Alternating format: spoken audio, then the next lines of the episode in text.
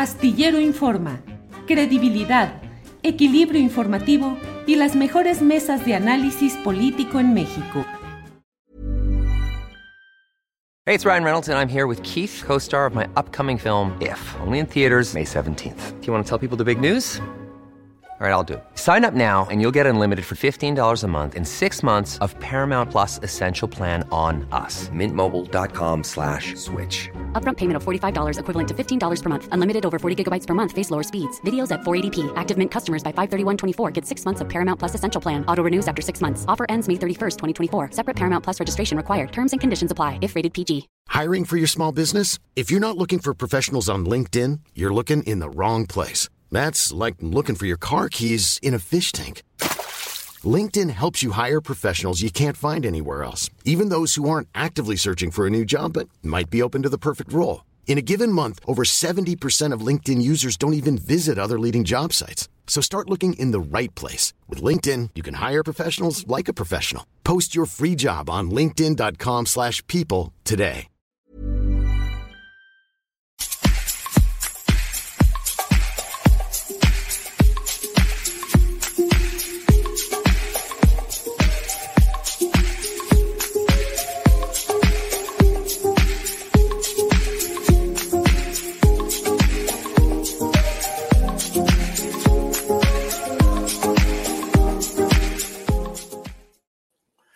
La una de la tarde, la una de la tarde en punto y ya estamos en Astillero Informa. Muchas gracias por acompañarnos en este programa correspondiente al martes 18 de enero de 2022. Muchas gracias por acompañarnos. Estamos caminando, ya, perdón. Eh, ya estamos caminando, ya estamos caminando con nuestro programa de este día en el cual tenemos mucha información interesante, relevante que vamos a compartir con todos ustedes. Eh, vamos a mm, eh, repasar algunos de los acontecimientos más relevantes de este día, que como usted sabe, eh, está cargadito de información. Y mire, vamos a tener todo con Adriana Buentello, la mesa de periodistas de este día, pero mire, queremos iniciar con un tema que ha generado muchas consecuencias políticas y que tiene muchas aristas. Por ello, vamos a hablar con Rivelino Rueda, él es reportero de asuntos especiales del periódico El Sol de México, de la OEM. Rivelino, buenas tardes. ¿Qué tal, Julio? Buenas tardes. Buenas tardes a tu auditorio. ¿Cómo estamos? Bien, Rivelino. Pues hemos leído en los diferentes diarios de la Organización Editorial Mexicana, la OEM, y en particular en El Sol de México, pues los trabajos que has estado haciendo como reportero de asuntos especiales, desde la famosa fotografía del gobernador de Morelos, Cuauhtémoc Blanco, con tres personajes, pues de un expediente oscuro que luego ha generado mucho, eh, mucho análisis, mucha discusión, mucha polémica, eh, un trabajo relevante el que planteaste ahí. Y ahora he leído una, un reportaje que has hecho acerca de Hugo Eric Flores, este personaje que fue el presidente del Partido Encuentro Social, luego buscó eh, reinventarlo como partido encuentro solidario, siempre el pez de corte evangélico con algunos personajes relacionados con estas posturas religiosas. Y bueno, él estuvo como superdelegado federal en Morelos y tú has publicado que quintuplicó su patrimonio mientras era superdelegado. ¿Cómo está esto, Rivelino? Pues este, sí, Julio, efectivamente hay que eh, eh, iniciar por la trayectoria política de, Hugo Eric Flores. Eh, él inicia como servidor público en el 2000 con Vicente Fox. en su currículum aparece, en, su declaración patrimonial aparece como asesor, coordinador de asesores nacionales e internacionales del entonces presidente Vicente Fox de 2000 a 2001. Luego de ahí pasa al Instituto de Protección al Ahorro Bancario, el IPAP, lo que derivó en, este eh, caso, en, bueno, en este organismo que fue el FOBAPROA. Y de, ahí también en el, eh, sexenio de, Vicente Fox, en los últimos años, brinca, sale del IPAP y se va a una institución de educación este, pública, el CIDE, eh, está como profesor investigador, ahí este, un año de 2005 a 2006 en el área jurídica Y eh, también aparece que, fue este, parte del equipo de transición, asesor del equipo de transición de, Felipe Calderón en, este, dos meses, un mes, dos meses en el, en el 2000. Eh, y ahí encuentra espacio en, en, el gobierno de Calderón, encuentra espacio en el área de este, oficial mayor en la Secretaría del Medio Ambiente. Eh, en el 2007, o sea, el siguiente año de, tomar protesta Felipe Calderón, este, él eh, inició también en el 2006 sus actividades. En el 2007 eh, es inhabilitado del servicio público y aparece ahí específicamente que fue inhabilitado hasta el 2020 por falsificación de documentos, por engañar al presidente en, un documento quiso engañar al presidente con, alguna cuestión de, este, de la Secretaría del Medio Ambiente, es inhabilitado y no lo vemos hasta el 2014, que es cuando funda este partido político, no tiene cargos, o sea, desaparece, de, digamos, del escenario político. El 8 de julio de 2014, el, el entonces IFE eh, le, da el registro al Partido Encuentro Social, él es el presidente del, partido, fue como presidente del partido, eh, conserva su registro en la elección del 2015, de hecho él se convierte en diputado federal. Y eh, en el 2018 hay que recordar que hace alianza con Morena y con el Partido del Trabajo para, para la presidencia de la República. No obstante, pierden el registro, no alcanzan el porcentaje requerido, pierde el registro pero es nombrado por el presidente Andrés Manuel López Obrador como delegado federal en Morelos. Eh, asume el cargo el mismo día que, asume este, el cargo Andrés Manuel López Obrador, primero de diciembre de 2018, y en el este, 2020 eh, se da de baja, aparece ahí su declaración de finalización del encargo, se da baja por irse a dirigir al nuevo partido, Partido Encuentro Solidario, y ahí este, ya no se conoce más del patrimonio. ¿Qué vemos de 2007, cuando es presidente del partido, al 2020, que es cuando deja el encargo? En el 2007 fue su primera declaración patrimonial, es la eh, hay otras declaraciones patrimoniales, pero no pone datos, no hay ni un solo, ningún solo dato de, su patrimonio. En el 2007, cuando es inhabilitado, es su primera declaración patrimonial y aparece nada más una propiedad de 2 millones de pesos. Y luego, en el 2019, ya aparece por ahí otra este, propiedad, eh, también de 2 millones de pesos, pero cuando es la, conclusión de su encargo como delegado federal, ya aparece otras dos propiedades, o sea que de 2017 a 2020 eh, se hizo de una propiedad de 4 millones 700 mil pesos y cuando era delegado federal, en marzo del 2019, se hizo de otra propiedad eh, de 5 millones de pesos. Eh, eh, es, este, también llama la atención que fueron, este, fueron compras al contado. y, esta última propiedad de 5 millones de pesos es en el, en el, fraccionamiento, en el club de golf Tabachines, en, las, en Cuernavaca, en la capital de Morelos. Pues sí, todo un personaje con algunos momentos realmente preocupantes, Rivelino Rueda, porque pues desde luego está el hecho de cómo él mantuvo una discusión con Samir Flores horas antes de que Samir fuera ejecutado a las puertas de su domicilio. Eh, por un lado, por otro, bueno, he leído también hoy en la OEM una entrevista en la cual él dice que no hay ningún tipo de nexos con asuntos oscuros de parte de Cuauhtémoc Blanco, que si él los hubiera detectado, habrían impedido que fuera candidato, y dice que la fotografía publicada, eh, difundida por ti, publicada en la OEM, eh, de Cuauhtémoc Blanco con tres personajes, pues que no tiene nada que ver con asuntos de esa índole, sino que incluso fue tomada antes, no, no en la versión que dio un presbítero, un miembro de la Iglesia Católica, sino que fue tomada mucho antes. ¿Qué ha habido sobre este tema de la fotografía y esta exculpación que hace eh, Hugo Eric Flores? Rivelino. Sí, Julio, pues eh, sí es, llama la atención ahí mismo en este trabajo de, las declaraciones patrimoniales, que se le hizo una entrevista, precisamente esta, esta entrevista que se publica hoy en, en, El Sol de México, eh, eh, dentro de las preguntas sí venía esto de que si efectivamente había comprado una propiedad en, este, en el fraccionamiento de Tabachines. Reconoce que sí, que se había comprado, pero hasta ahí manejo la palabra. No vayan a salir con sus tonterías de publicar que me enriquecí estando en el cargo porque no la compré siendo delegado federal. Pues sí, efectivamente la compró siendo delegado federal y él lo puso, lo registró en su declaración patrimonial de, de, término eh, en marzo de 2019, pero aparte nosotros tenemos, conocimos un documento del registro público de Morelos donde efectivamente es la misma fecha que él registra en su declaración patrimonial de 2020, es la misma cantidad por 5 millones de pesos y es la dirección.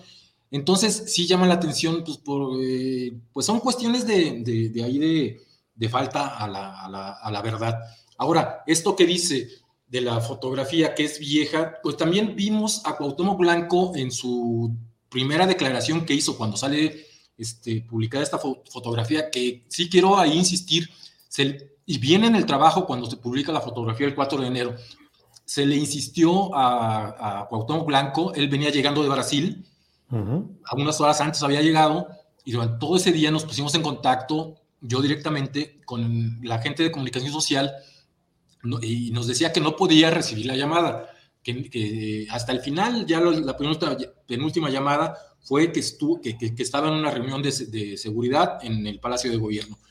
Eh, la última dijo que se reservaba, que al siguiente día iba a hacer las declaraciones, y son estas declaraciones que todos conocemos, ¿no? Que se saca fotos con todo el mundo, que ni me acuerdo, así le dijo, ni me acuerdo de cuándo es esa foto, pero llama la atención que cuando sale precisamente el vocero de la diócesis de Cuernavaca a comentar que esa fotografía había sido el 12 de diciembre de 2018, ya siendo el gobernador, eh, sale Cuauhtémoc Blanco a decir que no, que esa fotografía no se la tomó como gobernador. Entonces ya se está acordando de algo, no era gobernador. Entonces, que diga, si ya se acordó que no era gobernador, entonces sí estaría bien que dijera cuándo fue, ¿Y dónde fue? Porque su argumento es, las fuentes que, nos dijeron que fue, que fue en su casa en Tabachines, la de Cuauhtémoc, y que fue este, tres meses después de tomar protesta, a finales de enero del 2019, principios de febrero. Y sí, como, como comentabas, ¿no? Eh, eh, ahí eh, Hugo Flores, una cuestión muy delicada que yo creo que es una de las, de las manchas ahí que tiene el presidente Andrés Manuel López Obrador y que y que permanece todavía este, sin castigo, sin, sin, sin encontrar a los responsables, eh, esta protesta que le hizo a, a, Flores, Samir eh, Flores, como, como este, el principal opositor de la construcción de la termoeléctrica de la Huexca, del proyecto Morelos, allá al oriente del, estado, y a los pocos días eh, aparece, bueno, no aparece, fue, fue asesinado le dejaron una cartulina, se lo adjudicó el comando Tlahuica. Hay que recordar que en la fotografía esta que aparece en el Sol de México el 4 de enero, esto eh, aparece con, con, tres presuntos líderes de, la, de, la, delincuencia organizada en Morelos. Uno de ellos eh, es el líder del comando Tlahuica. Entonces, son cuestiones que se tienen que aclarar. Dicen que no fue cuando era gobernador, entonces sí ya se están acordando de algo. Si no fue, entonces ¿cuándo fue, no? ¿O por qué se acuerdan? Porque ya Cuauhtémoc ya no utiliza esa playera, ya no utiliza esos jeans, ya los hizo a un lado. Que digan, eh, bueno, eh, él dice que no fue ni cuando era candidato ni cuando era gobernador, pero entonces sí es muy delicado también que haya sido cuando fue presidente municipal de Cuernavaca, será el alcalde de la capital del estado. Claro. Bien, pues eh, muchos temas y muchas aristas en todo esto. Lo que se ha eh, detonado a partir de la publicación de este reportaje y de esta fotografía que eh, publicaste, difundiste a través de la OEM, Rivelino Rueda, y este dato, que no es un dato menor, acerca de que ha quintuplicado su fortuna el eh, superdelegado federal que fue, ya no lo es, de, del gobierno federal en Morelos, Hugo Eric Flores. Pues estaremos atentos a reserva de lo que tú desees agregar, Rivelino agradecidos por tu trabajo periodístico y atentos a lo que venga. lo que tú nos, si quieres agregar algo, y si no, pues el agradecimiento. Al contrario, agradecerte, Julio, y este, pues también reconocerte tu gran trabajo periodístico, y este, pero sí, algo así muy puntual, y, porque sí lo he insistido en, algunas entrevistas que, que, me han dado, sí, este, pues está, ahí la, la, proposición, se le hizo desde, el primer, desde antes de que se publicara la fotografía, tú lo sabes. Eh, es, es, una obligación ética del trabajo periodístico consultar a la, a la, a, este, en este caso, a la, persona que se, que este, de la que se va a hablar. En este caso se buscó a Cuauhtémoc Blanco y está el ofrecimiento. Eh, queremos, este, tenemos preguntas puntuales que hacerle al gobernador. Él ha recurrido a poner ahí al secretario de gobierno eh, y ha recurrido pues a dar entrevistas a, por ejemplo, ya le dio al Universal, ya le dio a, a Milenio, entonces, está ahí, pues nosotros fuimos los que este, conseguimos esta fotografía, eh, los que la publicó, pues estaría bien que, nos, que nos respondiera algunas preguntas puntuales que tenemos por ahí. Sería pues una retroalimentación muy buena eh, para la ciudadanía, para la población y para conocer su punto de vista respecto a estos cuestionamientos, estas dudas que tenemos sobre esa fotografía que no le haga la cuautemiña a la OEM y que le entre directo al campo de juego. Rivelino, muy Te mando un abrazo, Julio. Muchísimas gracias y muchas gracias a tu auditorio. Gracias, que estés muy bien, Rivelino Gracias, gracias y hasta luego. Pues sí, ojalá y el gobernador del estado de Morelos, Cuauhtémoc Blanco, pues le dé una entrevista justamente al diario y al reportero que publicaron la materia que luego él está esclareciendo en otros medios y con otros reporteros. Digo, es de, de justicia periodística, pues el hecho de decir, ahí se publicó y fue Rivelino Rueda quien hizo y tiene muchas preguntas, pues a ver, porque de otra manera, pues la verdad es que le anda haciendo ahí sí la cuautemiña a estos temas, tratando de brincar, tratando de zafar el balón y de no entrarle directo. Así es que ojalá Cuauhtémoc Blanco de verdad atienda y responda a las preguntas que se puedan hacer sobre este tema. Bueno, vamos a esperar unos eh, segundos para ir con nuestra siguiente entrevista. Mire, el tema de la designación de, o la propuesta de designar a la exgobernadora de Sonora, Claudia Pavlovich, como em, cónsul en Barcelona, ha generado muchas protestas, ha generado mucha inconformidad dentro del propio segmento de seguidores del movimiento autodenominado Cuarta Transformación, eh, obradoristas, morenistas, ha habido que están expresando pues su rechazo a que un personaje como la exgobernadora priista de Sonora sea premiada ahora con uno de los consulados más importantes, que es justamente en Barcelona. Entonces, sobre este tema, vamos a hablar ya en este momento con Estela Mar. Ella es vocera del movimiento 30 de julio. Estela, buenas tardes. Buenas tardes, Julio. Este, muy agradecida de que me des este espacio para poder expresar lo que los sonorenses estamos eh, este, sintiendo en estos momentos, ¿no? Con el nombramiento de la gobernadora Claudia Pavlovich como representante de México en el consulado de Barcelona. Sí, Estela, vi en la propuesta que están haciendo a través de change.org, esta página que aloja solicitudes ciudadanas respecto a ciertas causas y en la cual están pidiéndole al presidente de la República que rechace el nombramiento de la exgobernadora de Sonora como cónsul en Barcelona. ¿Por qué, Estela? ¿Cuáles son las causas de ese rechazo? Bueno, nosotros como movimiento este, eh, lanzamos esa, esa petición como movimiento. Nuestro movimiento se llama Movimiento 30 de Julio.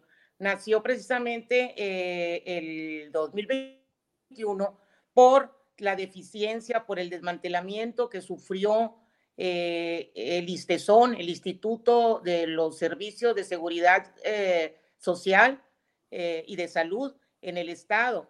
Entonces, este, eh, la razón por la que fue desmantelado el ISTESON, por lo que entró en crisis, fue por las malas administraciones tanto de la gobernadora Claudia Pavlovich como en el sexenio del Padres. Y la gobernadora prometió que iba a hacer justicia y que iba a, este, a, llevar a cabo eh, una superación, una, un buen servicio, recuperar, otorgarnos nuestros derechos de salud. De tal manera que no lo cumplió. En, eh, este, estamos muy molestos porque la gobernadora dejó en ceros las finanzas del Estado, declarado por el gobernador Alfonso Durazo. Eh, y pues nosotros, como derechohabientes del Listezón y ciudadanos, hemos sufrido este, las consecuencias en el pago retrasado de nuestras pensiones, en el que no se estén otorgando las pensiones a tiempo, en el que no haya medicamentos, que estén los estantes vacíos. Están haciendo ahorita grandes esfuerzos para darnos un servicio eh, este, en la, de la medianía para abajo en cuestión de calidad ¿no? y eficiencia en el servicio. Ahora, ella tiene muchos pendientes aquí en Sonora. Según los datos de la fiscalía, tiene 17 denuncias este, por corrupción. Entonces, no es posible que se le esté dando un premio a, una mala gobernante o en en este, caso su equipo, el mismo gobierno, este, y que todavía, este, después de que dejó saqueado el gobierno del estado de Sonora, todavía se le esté dando dinero del erario público a costa de nuestros impuestos y a costa del sacrificio de que, nos, de que en nuestra lucha como movimiento 30 de julio, en donde queremos recuperar nuestros derechos, uno de nuestros objetivos también es la justicia. Entonces, ¿en dónde va a quedar la justicia? Ella está protegiéndose al darle ese puesto el señor presidente en el exterior, eh, que queremos que nos expliquen cómo van a llamar a justicia en caso de que siga caminando esas denuncias que tienen en la fiscalía eh, por corrupción, diferentes casos de corrupción de los que se conocen, porque hay muchos más que no hay denuncias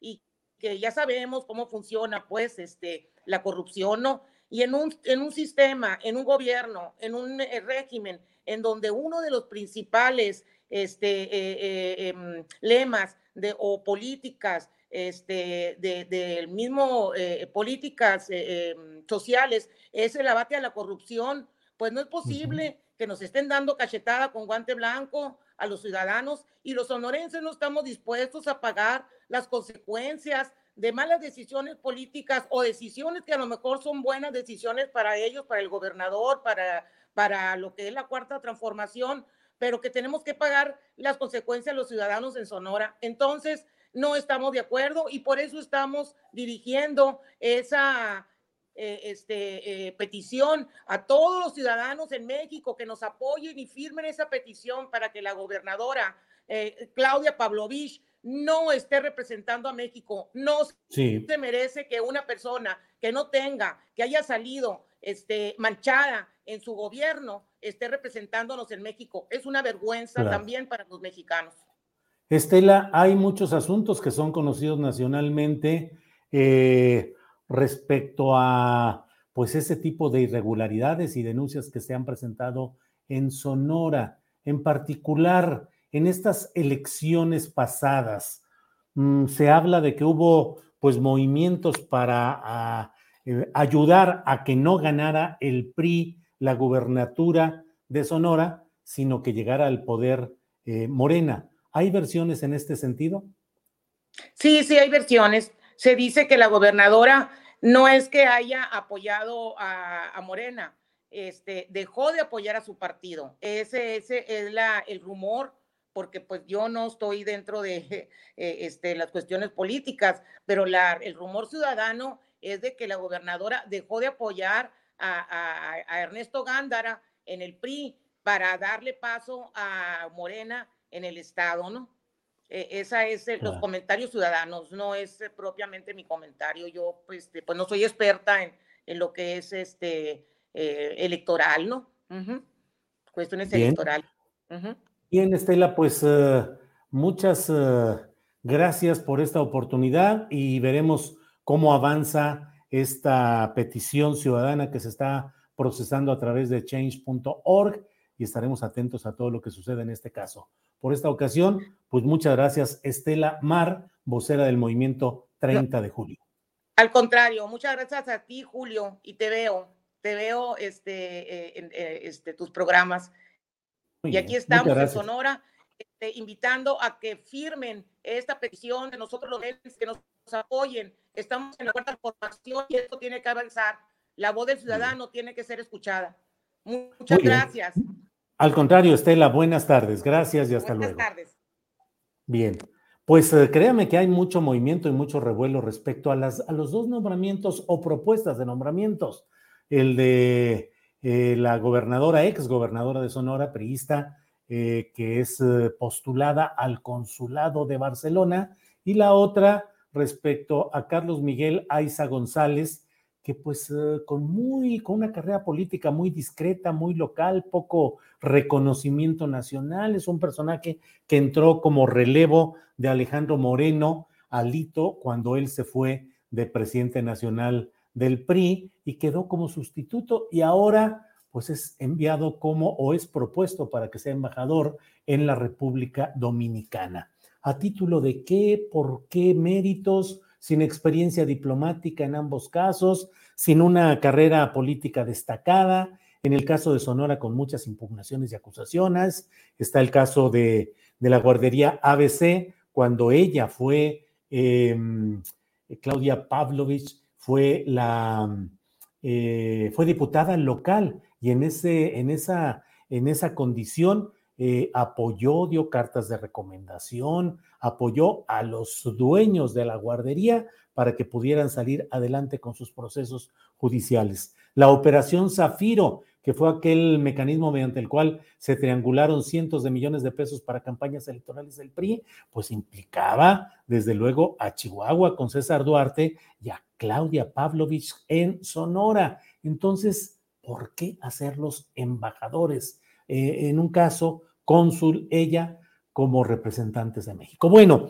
hay más información interesante y para ello está con nosotros mi compañera Adriana Buentello, a quien saludo como siempre. Adriana, buenas tardes. ¿Cómo estás, Julio? Muy buenas tardes. Pues muy movido todo el día, toda esta semana, Julio. ¿Ya estás preparado para iniciar con la, con la información? Tenemos muchas cosas. Adelante, por favor. Julio, pues fíjate, bueno, ayer vimos por la tarde, incluso, bueno, por supuesto, estuvimos pendientes de tu video charla, pero para los que se perdieron, pues esta parte ya en la tarde de la respuesta que dio eh, Alito, ¿no? Alejandro Moreno, el presidente del PRI, pues sobre estas designaciones, sobre el anuncio que hizo el gobierno federal ante esta designación de cónsules y embajadores que todavía falta que se ratifiquen en el Congreso, pero em, pues ante esta situación, eh, pues Alito Moreno, el presidente del PRI, amenazó con expulsar del partido a exgobernadores que acepten cargos del presidente eh, López Obrador, ya que estarían incumpliendo con los estatutos del partido, lo que derivaría en dicha sanción, de acuerdo con lo que puso en sus redes sociales. Hay que recordar que la exgobernadora de Sonora, Claudia Pavlovich y Carlos Miguel Aiza González, exgobernador de Campeche, fueron nominados para cargo a cónsul en Barcelona y embajador de México en la República Dominicana, respectivamente. Y precisamente, Julio, sobre estas designaciones, hoy el presidente López Obrador se pronunció ampliamente y el presidente defiende eh, los nombramientos de los priistas, eh, Claudia Pavlovich, Carlos Miguel Aiza y también del historiador Pedro Salmerón como diplomáticos. Sobre la amenaza de expulsión por parte del presidente del PRI, el presidente consideró que es algo muy excesivo, así lo dijo, y que los exgobernadores priistas deberán valorar su permanencia en dicho partido. Sobre las acusaciones contra Salmerón dijo que pues, no tiene denuncias eh, formales en su contra y que es un historiador de primera. Si te parece, vamos a escuchar. En el caso de Pedro Salmerón, eh, hay esta denuncia eh, que se presentó. No existe, según entiendo, una eh, denuncia formal, legal, y hay que esperar a que se presenten las pruebas en este caso y también que los este, exgobernadores del PRI pues decidan. El caso de Pedro Salmerón es un historiador de primera sobre eh, lo político partidista pues eso lo tienen que decidir eh, los gobernadores. Se me hace, aunque es un asunto de un partido y respeto también ¿no? esa decisión, pero se me hace muy este, rudo, muy excesivo, porque no dejan su militancia, no están este, vendiéndose, como se decía antes, eh, se puede vender el trabajo, pero no la conciencia. No es el caso. Ellos no van a, a afiliarse a otro partido. Bueno, Julio, muy rudo. pues sí, vaya. Pues sí, eso está generando mucha, mucha discusión y mucha polémica porque la conferencia mañanera de prensa y la retórica, el discurso del presidente López Obrador ha sido muy insistente en señalar las desviaciones, las perversiones de quienes desde otros partidos han causado el desastre total en este México. Y hoy pues hay una justificación muy amable de personajes que la mera verdad no tienen eh, el respaldo popular que el propio presidente dijo que a él le consta que pues son gobernadores bien vistos por su pueblo. Y en el caso de Sonora particularmente, pues hay una larga lista de asuntos de orden judicial, penal, de corrupción, de violaciones al, al medio ambiente, de muchos asuntos que francamente, eh, pues la verdad es que el único punto de referencia que tienen ambos es haber sido amables ante el paso de las campañas de Morena para la instalación de quienes hoy están ahí como gobernadores, eh, Alfonso Durazo en Sonora y Laida Sansores en uh, Campeche. Y entonces, pues todo apunta y todo parece mostrar que es un pago político por la amabilidad que tuvieron estos gobernadores, que además es una postura muy generalizada de las concertaciones que se hablaba en el pasado, parece que ahora pasamos a las concertaelecciones. Deja que gane mi partido y cuando tú salgas del gobierno, te doy un nombramiento muy amable para que te la pases tranquilo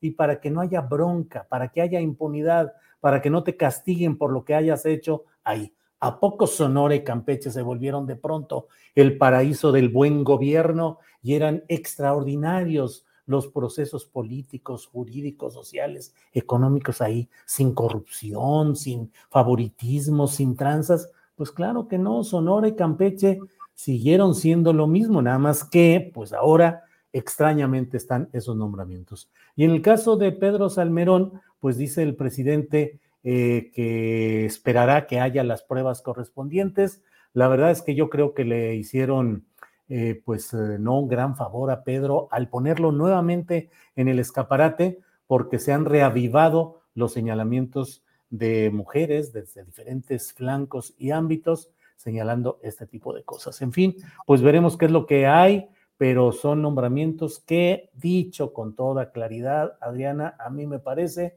que no honran el compromiso de sanear la vida diplomática mexicana, ni honran el compromiso de hacer que los cargos de embajadas y consulados no sean utilizados como moneda de cambio político para premiar o incluso en algunos casos para castigar alejándolos a esos eh, personajes políticos. A Barcelona mandamos como cónsul a Fidel Herrera Beltrán y ahora mandamos a la exgobernadora de Sonora pues ¿qué, nos han hecho los catalanes para que les respondamos de esa manera? Por ahí voy, Adriana.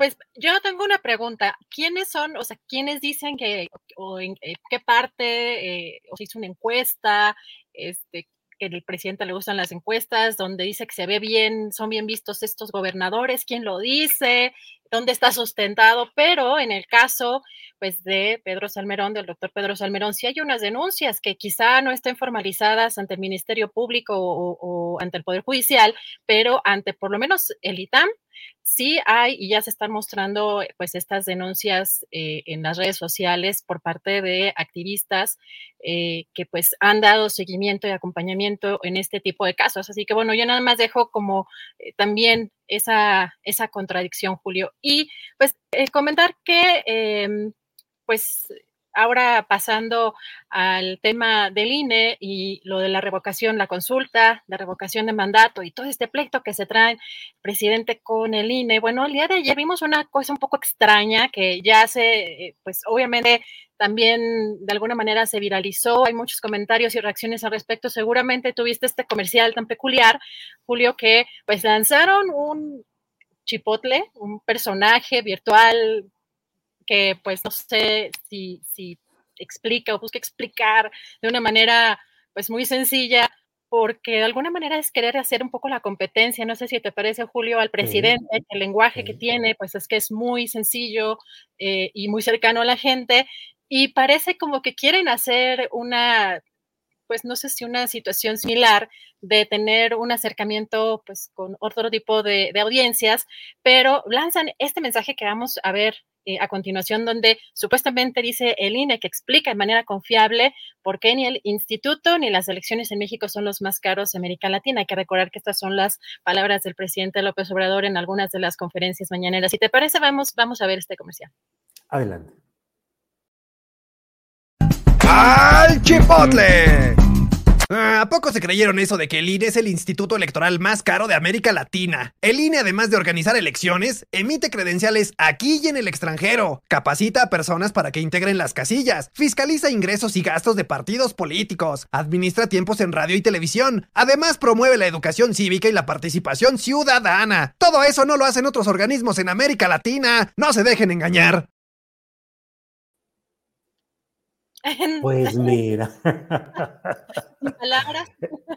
Fíjate que dicen que, que segundas partes eh, este, nunca fueron mejores y la verdad es que no le queda al INE eh, pretender entrar a este tono que es muy propio de otros políticos. En este caso, el presidente López Obrador es un maestro en el uso de los giros populares. ¿Cuántos vocablos y cuántos términos ha instalado en el habla popular desde chairos y fifís, machuchones y mil palabras que ha instalado el presidente López Obrador con un estilo desenfadado, suelto, popular. Él dice que hay que repetir las ideas porque él es un líder político, no un escritor ni un intelectual que evada no repetir eh, palabras o conceptos, que él tiene que estar machaconamente. Aquí con este que se llama, ¿qué? Al chipotle se llama, ¿verdad, Adriana?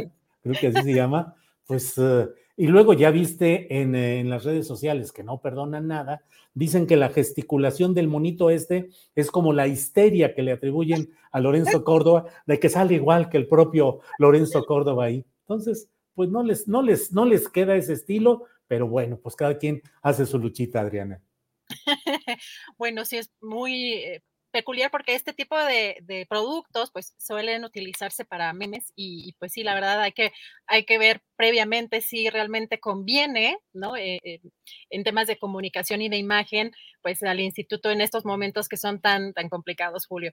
Y pues hoy en la conferencia mañanera también, eh, pues vimos cómo el presidente López Obrador defendió a la secretaria de Educación Pública, Efina Gómez, y acusó que hay, eh, Julio, una campaña muy injusta en su contra, luego de que el Tribunal Electoral confirmó una eh, sanción por 4.5 millones de pesos a Morena por la retención de cuotas a trabajadores del municipio de Texcoco entre 2013 y 2015. Si te parece, vamos a ver lo que dijo el presidente.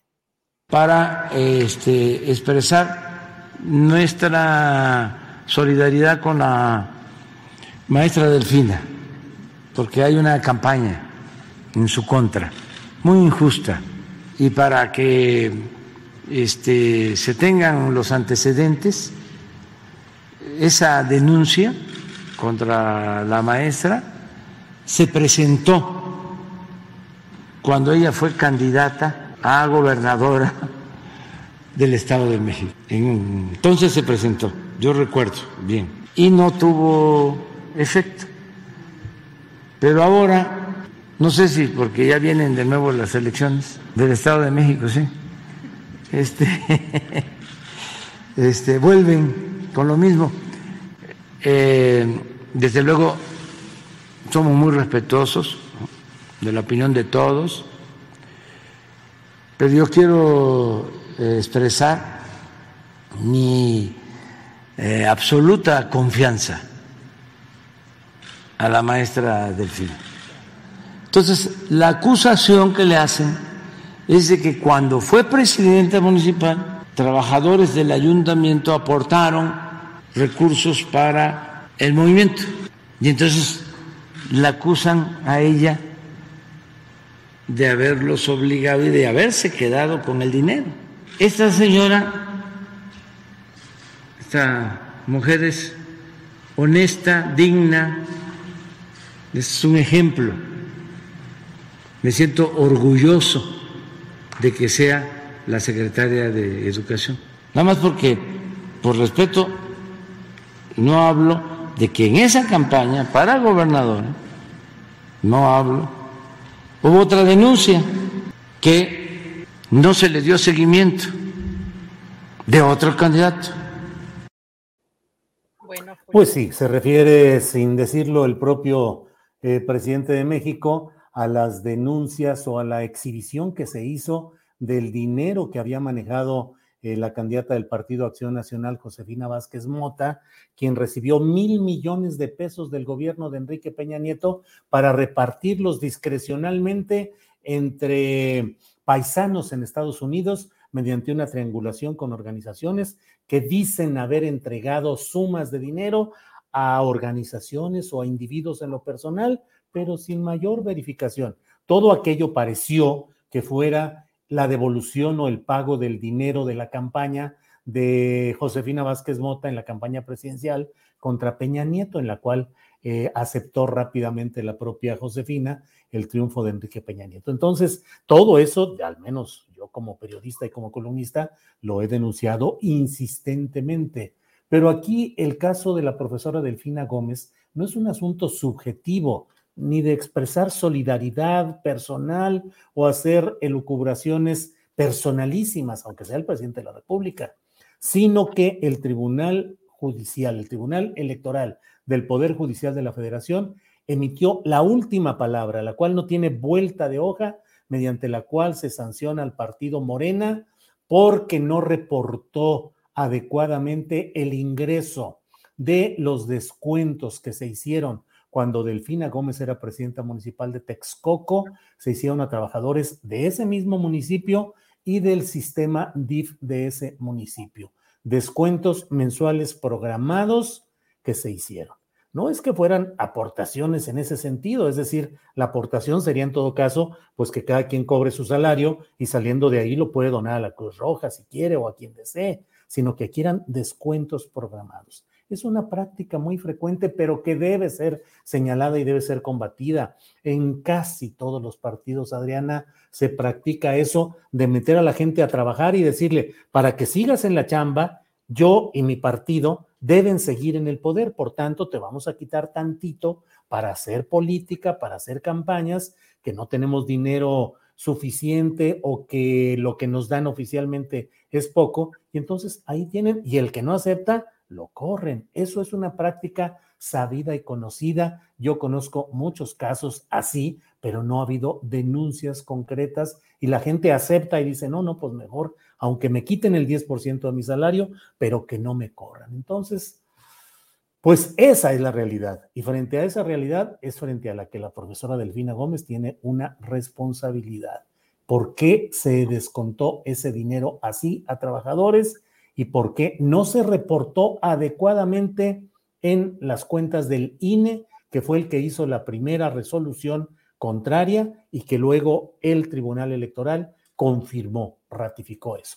¿Mencionan personalmente a la profesora Delfina Gómez como responsable? No, no, no. Mencionan porque el ámbito del Tribunal eh, Electoral, pues es solo lo electoral. Y lo que castigan es que ese dinero sustraído o recortado a los trabajadores no se transfirió adecuadamente, contablemente, a Morena. Entonces, pues ahí están esas cosas. En fin, enreditos de todo tipo, Adriana.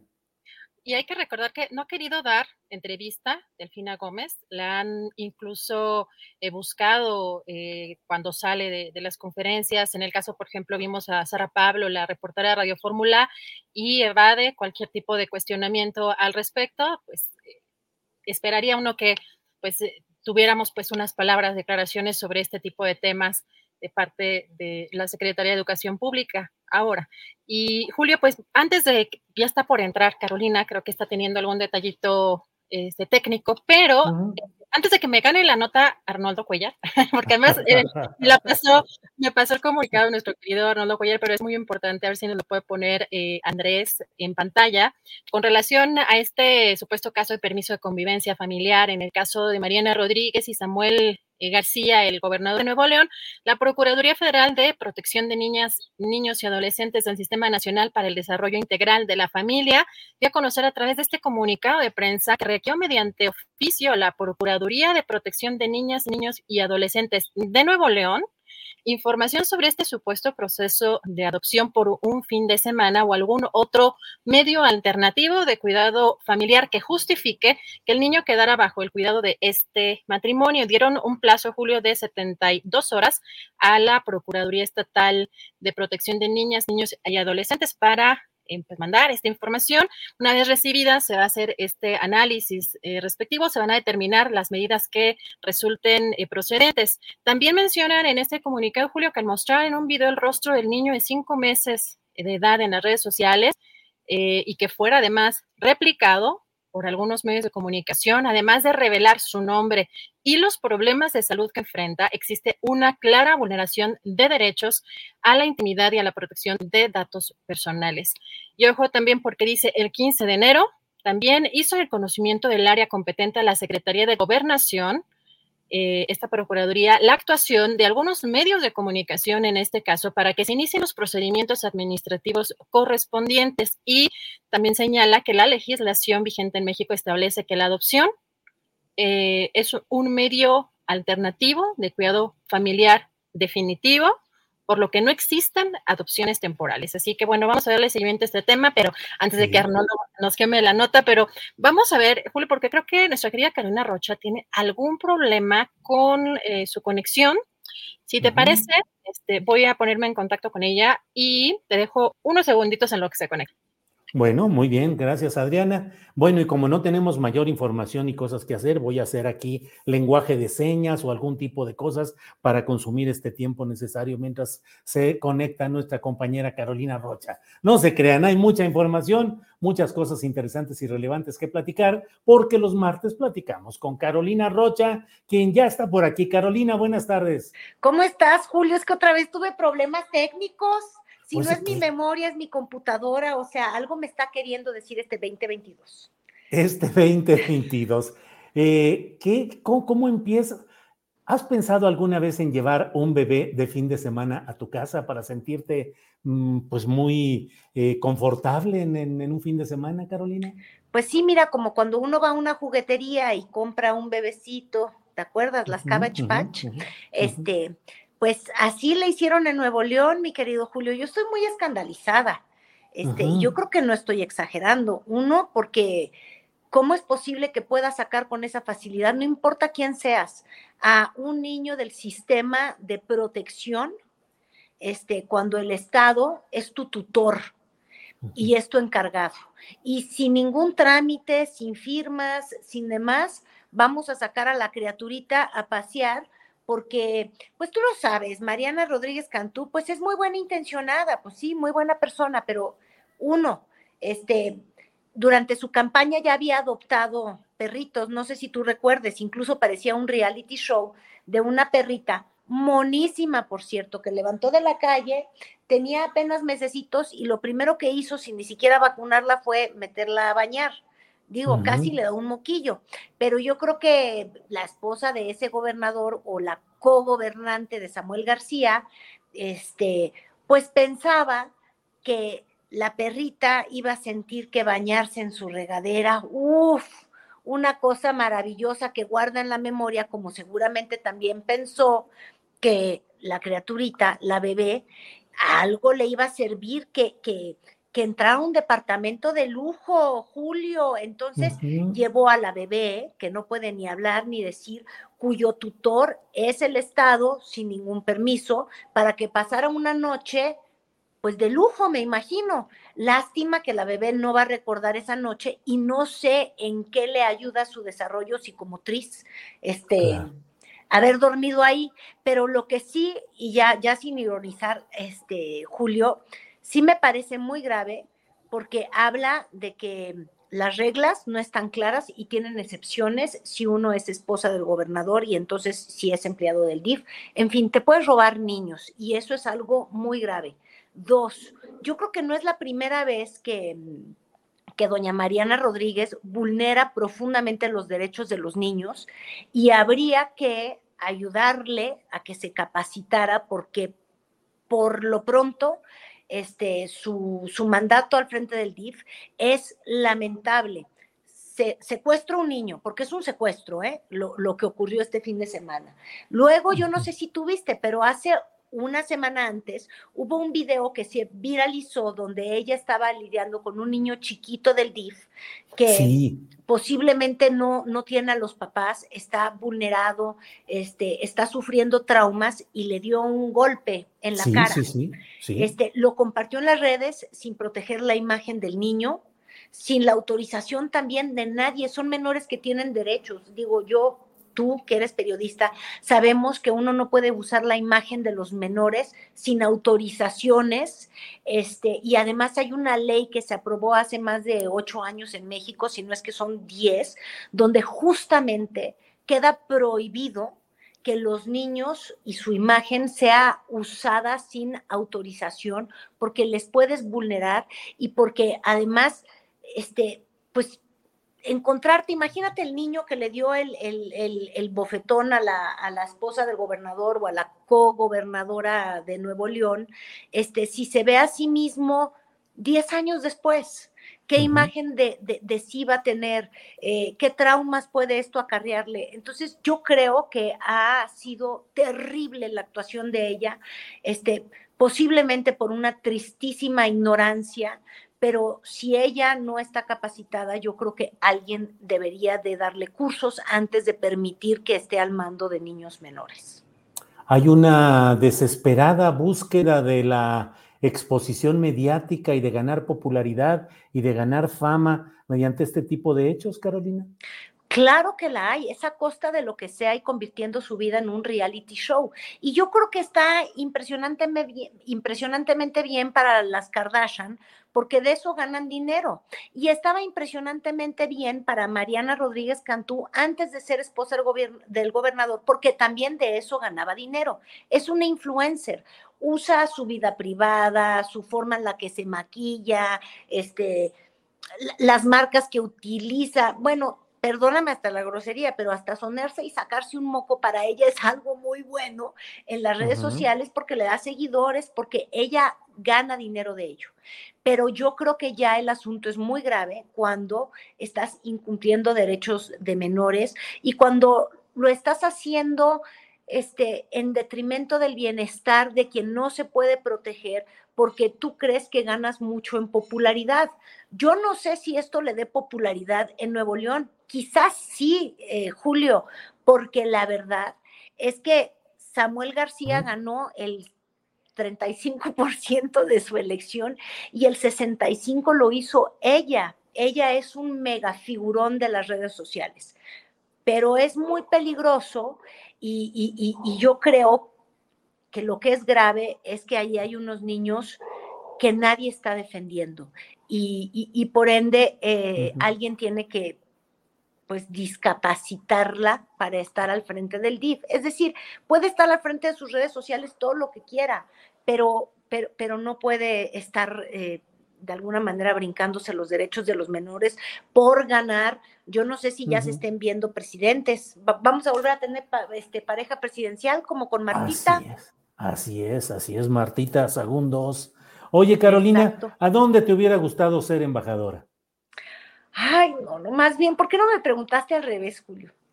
¿En qué trayecto de carretera me hubiera gustado compartir con el presidente Andrés Manuel López Obrador? De haber sabido que si uno se sube al auto con él, ¿ves? Por eso vendió el avión presidencial. A él le gustan los trayectos largos para arreglar las finanzas del país. Ya sabemos que Ramírez de la O este, tiene acuerdos con el presidente sin, sin, señal, sin wifi, sin andar buscando datos y presentaciones de PowerPoint, sino que platicando acá viendo el paisaje de la montaña. Este, yo, yo qué voy a saber. Así es como, como funciona el gobierno en, la terracería. Bien que nos lo había dicho el presidente, dijo yo me corro en terracería y también gobierno desde la terracería, nos debió haber dicho. Entonces, si uno también es un, gobernador o, un mandatario, un jefe de oposición y se sube al coche con Andrés Manuel, ahí puede conseguir la chamba, porque ya supimos que la que le pidió la, el consulado fue Pavlovich. Qué pedinche, ¿no? Pues sí, pues sí, mira lo que son las cosas. Eh, ¿cuál? Y, qué generosito el presidente que anda dando ahí las representaciones como si fueran cualquier cosa, que porque tomó un curso, pues yo también voy a tomar un curso de macrameo de costura. Mira, la que tejía Laura Esquivel, que en la Cámara quizás no aprendió a legislar, pero bien que sabía hacerle al bordadito y se quedaba dormida, ahora va a poder irse a dormir y a bordar allá en Brasil. Sí. ¿Cuál de los nombramientos propuestos te llamó más la atención? Bueno, y cuáles no se han propuesto que me llama la atención, ¿eh? Por ejemplo, sigue pendiente el, el, gobernador de Nayarit. No nos han dicho exgobernador, ¿te acuerdas? Porque ahí también ganó Morena y entonces quiere decir que se portaron bien esos, esos gobernadores y entonces todo lo hicieron muy bien, por ende pueden tener una cabida en, en, el gobierno. Entonces, Antonio este, Echavarría, panista. Luego, me desgració la atención y el sentimiento feminista el nombramiento de Pedro Salmerón, que como tú sabes, tiene, pues no sé, tiene, tiene muchas denuncias de mujeres de, del ITAM, de, de exalumnas, que piensan que es un agresor sexual y un acosador. Este, estas acusaciones se hicieron en, en el Me Too, por lo que sabemos aún no están siendo perseguidas en la ley, es decir, no, no es culpable, pero lo que sí ocurrió es que él renunció al ITAM cuando lo iban a empezar a investigar, este, lo cual pues nos hace quedarnos un poco frío, y, y, es una pena que le hayan dado este nombramiento, porque claro, se quedó desempleado del ITAM porque tuvo que renunciar, porque hubieron tantas acusaciones de agresión sexual, y entonces pues le ayudan a que tenga un ingreso. Y yo creo que hubiera valido la pena haber hecho pues una investigación, abrir una carpeta como por ejemplo sí se abrió y qué bueno que lo hicieron este, las autoridades de la Ciudad de México porque a ellas les compete en el caso de Andrés Ruemer y, y entonces nos libramos de la duda de si alguien es un agresor sexual. Esa es la que no me gustó nadita. Y las demás, las de los expriistas, hasta que el ofrecimiento se dio para Corral, pero que no se pudo eh, por la ley, pues simplemente me hace pensar que es que Andrés Manuel López Obrador rebasa al PRI por la izquierda, la derecha, la del centro, por todos lados rebasa al PRI porque son las mismas formas, pero revitaminas, con, con, vitaminas nuevas, porque los, los priistas cada vez que querían dar un premio de consolación te daban un consulado, pero eran sus aliados, Julio. Y ahora el presidente, no hombre, a, a, los, a los que él siente que le ayudaron, no robándole la elección, porque así tal cual lo dijo, les quiere dar un cargo sin importar si son priistas, si no han renunciado al PRI, de hecho hasta critica a Alito a, Malito Moreno, que está malito del corazón, porque imagínate, se le fue quien lo sustituyó en la gubernatura de, Campeche, ya está con Andrés Manuel y no, no en el PRI. Y este, pues nada, yo sí creo que, el presidente es tremendo priista. Bueno, eh, Carolina, pues ya la revocación del mandato es una realidad en términos de las firmas de apoyo que ya el INE dijo que se rebasó el mínimo necesario para convocar a ese ejercicio de revocación de mandato. Así es que ya viene y el INE va a tener que hacerla con el dinero que tenga, con las casillas que pueda y el propio presidente de la República ya dijo que a su entender deben establecerse todas las casillas como una elección constitucional para no violar precisamente la Carta Magna. ¿Cómo ves lo que viene en ese terreno, Carolina? Pues es que ahí va a seguir este, este round que se están aventando estos consejeros electorales, en particular Ciro Murayama y el presidente del INE, este, ¿cómo era? Ojo, maja. Córdoba, Lorenzo Córdoba. Es que me, siempre me acuerdo de la conversación. Gran jefe, sí. Él criticaba a, las comunidades indígenas por, por hablar como si fueran muy canos, ¿te acuerdas? O algo así. Sí, sí, sí, este. sí. Gran jefe venir aquí y decir. Jefe, decir, no más comida en restaurante de lujo, no dar eh, croquetas a mascota utilizando el dinero del INE porque necesitamos abrir una casilla más. Entonces, pues lo único que yo te puedo garantizar es que va a haber una consulta de revocación de mandato. Lo que no sabemos es eh, qué tan extensa, em, qué tan confiable y, y lo que yo sí te puedo firmar es Lorenzo Córdoba no se va a bajar el salario. Este, seguirán con sus viáticos, sus comidas y demás, porque esa es la autonomía.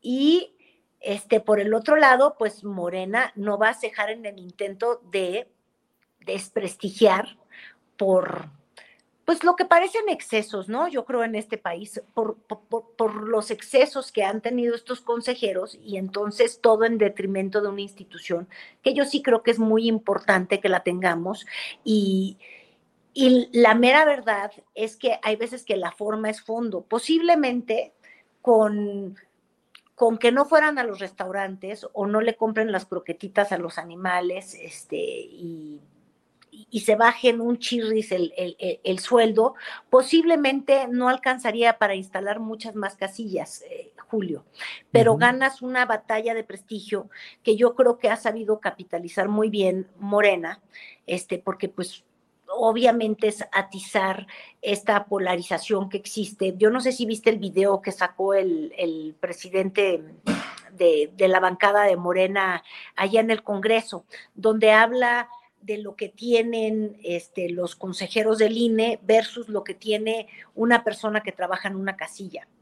Y es tan, tan desigual, tan brutal el, el, abismo que separa el sueldo de uno y el sueldo del otro, las compensaciones que recibe uno y las no compensaciones que, que no recibe el otro, que yo creo que en esa forma mediática pues la está ganando, está ganando más adeptos, este, o lo está haciendo mejor eh, morena. Y, y por el lado del INE, no están sabiendo comunicar lo importante que es tener un, este, órganos autónomos para calificar las elecciones, este, porque están perdidos en el enfrasque, en el pleito y porque desde que tuvo ese desplante medio furibundo y e, ese ataque, como te decía yo, mientras tuvo ese Toño Esquinca, Lorenzo Córdoba en, eh, reclamando que no, que, que, no podía hacer la revocación de mandato y que por qué no le daban más dinero, pues este, parece casi hasta caprichosa la, la postura. Y de verdad es una pena porque necesitamos instituciones electorales fuertes, no para esta, no, no, no para este sexenio, para todos los que se vienen, Julio. Pues sí, Carolina. Pues eh, como siempre, muy agradecidos de la posibilidad de platicar contigo. A ver si la próxima vez platicamos, a ver de cómo va este tema de Banamex, la venta, los aspirantes, el patrimonio cultural. Queda ahí pendiente esos y otros temas, Carolina. Muchísimas gracias, Julio. Sí, oye, lo de Banamex súper interesante y el día de hoy que estaba yo revisando los medios, sí es fuera de serie la colección Banamex, ¿eh? y yo creo que sería muy importante este, ver cómo se garantiza e, e, ese acervo y sobre todo que se pueda seguir compartiendo para el goce de quienes puedan ir y ver todas estas obras magníficas de artesanos mexicanos, de artistas mexicanos. Es, es, es, es brutal el acervo que tiene Banamex. Bueno, pues Carolina, como siempre, muy agradecidos de la posibilidad de platicar contigo y ya estamos listos para la semana próxima a ver qué se va juntando en este en esta cascada de hechos y de acontecimientos que siempre merecen una, una mirada inteligente, crítica y alegre respecto a lo que pasa en todo esto. Así es que muchas gracias, Carolina. Gracias, Julio. No vayas ahí a andar persiguiendo a Andrés Manuel para que te dé un consulado, ¿eh? No, pues ya mira, tomaste ya. un curso de relaciones exteriores. No, pero pues puedo hacer uno de qué será, pues de alguna cosa, pero bueno, vamos a ver qué consulados. Ya ves que van a hacer incluso un concurso para 10 Para 20. plazas. Sí, para 20. Bueno, pues Sí. entonces vamos, vamos a concursar, Carolina, a ver cómo nos va. Yo creo que ahí están afilando las manos los eh, Fayad, Murat, todos los que van a tener proceso electoral ahora en los próximos meses. Sí, sí, sí, sí, así es. Gracias, Carolina, nos vemos la semana próxima. Gracias, Julio. Bye. Hasta luego. Que bien. Bueno, pues um, déjeme ver. Con Andrés vamos a poner un, eh, unos segunditos de eh, un aviso mientras ya está la mesa, pero vamos a poner este pequeño espacio. Regresamos en 30 segundos.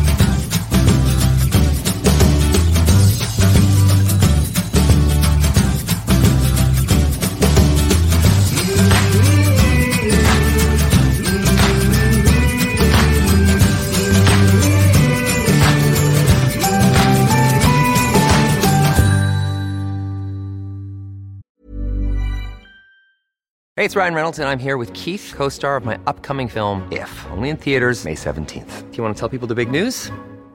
All right, I'll do it. Sign up now and you'll get unlimited for $15 a month and six months of Paramount Plus Essential Plan on us. Mintmobile.com slash switch. Upfront payment of $45 equivalent to $15 per month. Unlimited over 40 gigabytes per month. Face lower speeds. Videos at 480p. Active Mint customers by 531.24 get six months of Paramount Plus Essential Plan. Auto renews after six months. Offer ends May 31st, 2024. Separate Paramount Plus registration required. Terms and conditions apply if rated PG. Hiring for your small business? If you're not looking for professionals on LinkedIn, you're looking in the wrong place. That's like looking for your car keys in a fish tank. LinkedIn helps you hire professionals you can't find anywhere else, even those who aren't actively searching for a new job but might be open to the perfect role. In a given month, over 70% of LinkedIn users don't even visit other leading job sites. So start looking in the right place. With LinkedIn, you can hire professionals like a professional. Post your free job on linkedin.com/people slash people today. Las dos de la tarde con cinco minutos y ya estamos en esta mesa de periodismo. Saludamos a Arnoldo Cuellar, director de PopLab MX. Arnoldo, buenas Hola tardes. Julio, muy buenas tardes, muchas gracias como siempre. Buenas tardes Arturo y Temoris. Espero nada más el saque de Temoris para prepararme psicológicamente. Sí, sí, sí, ya. Temoris Greco, por favor, el saque y el saludo de este día, por favor. No, pues, no, pues sí, sí que lo sabe Arnoldo, porque ya me acaban de, de- de decir que no me van a dar la candidatura a gobernador de Guanajuato. Hay embajadas. Por, por el, por el, sí, por el principio de Jus, de sanguis, es un principio muy respetado. O sea, si a Porfirio le dieron la candidatura, porque a mí no, yo digo que Arnoldo tuvo que ver, no, no le ofrecí la posición que quería, no sé, a- alguna maldad. Pero sí estaba pensando en hacer el curso eh, rápido, veloz, eh, eh, por YouTube de, de- de- de Relaciones Exteriores, para que me manden a cualquier lugar que no sea cerca de Tonga, porque ahí sí se ponen muy peligrosas las cosas. Las Pero bueno, Islas Fiji, como Luis Echeverría, que lo enviaron a Australia, Nueva Zelanda y las Islas Fiji. Las Fiji están muy cerca de Tonga, no, no, eso no, no, no, Ah, eso no, no es seguro. No Pero es bueno, sa- saludos Julio, Arnoldo y Arturo. Arturo Rodríguez, buenas tardes, director Bu- de Notas sin Pauta. Arturo. Buenas tardes, Julio, Arnoldo, Temoris. Eh, antes, antes se usaban los eh, cursos por correspondencia, ahora Sí, ya tutoriales de YouTube hasta para relaciones exteriores, para el Pregúntale a cuerpo Carlos Marín. diplomático. Pregúntale a Carlos Marín cómo, qué tal los, los cursos por correspondencia.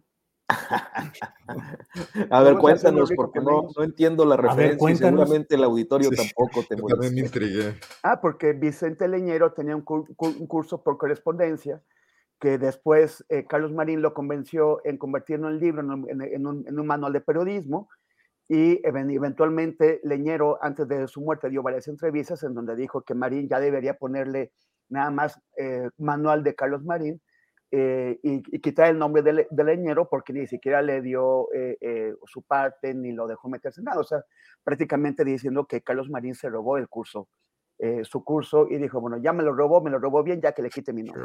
Y se lo quitó, ya ahora es manual de periodismo de Carlos Marín. Vaya, vaya, vaya.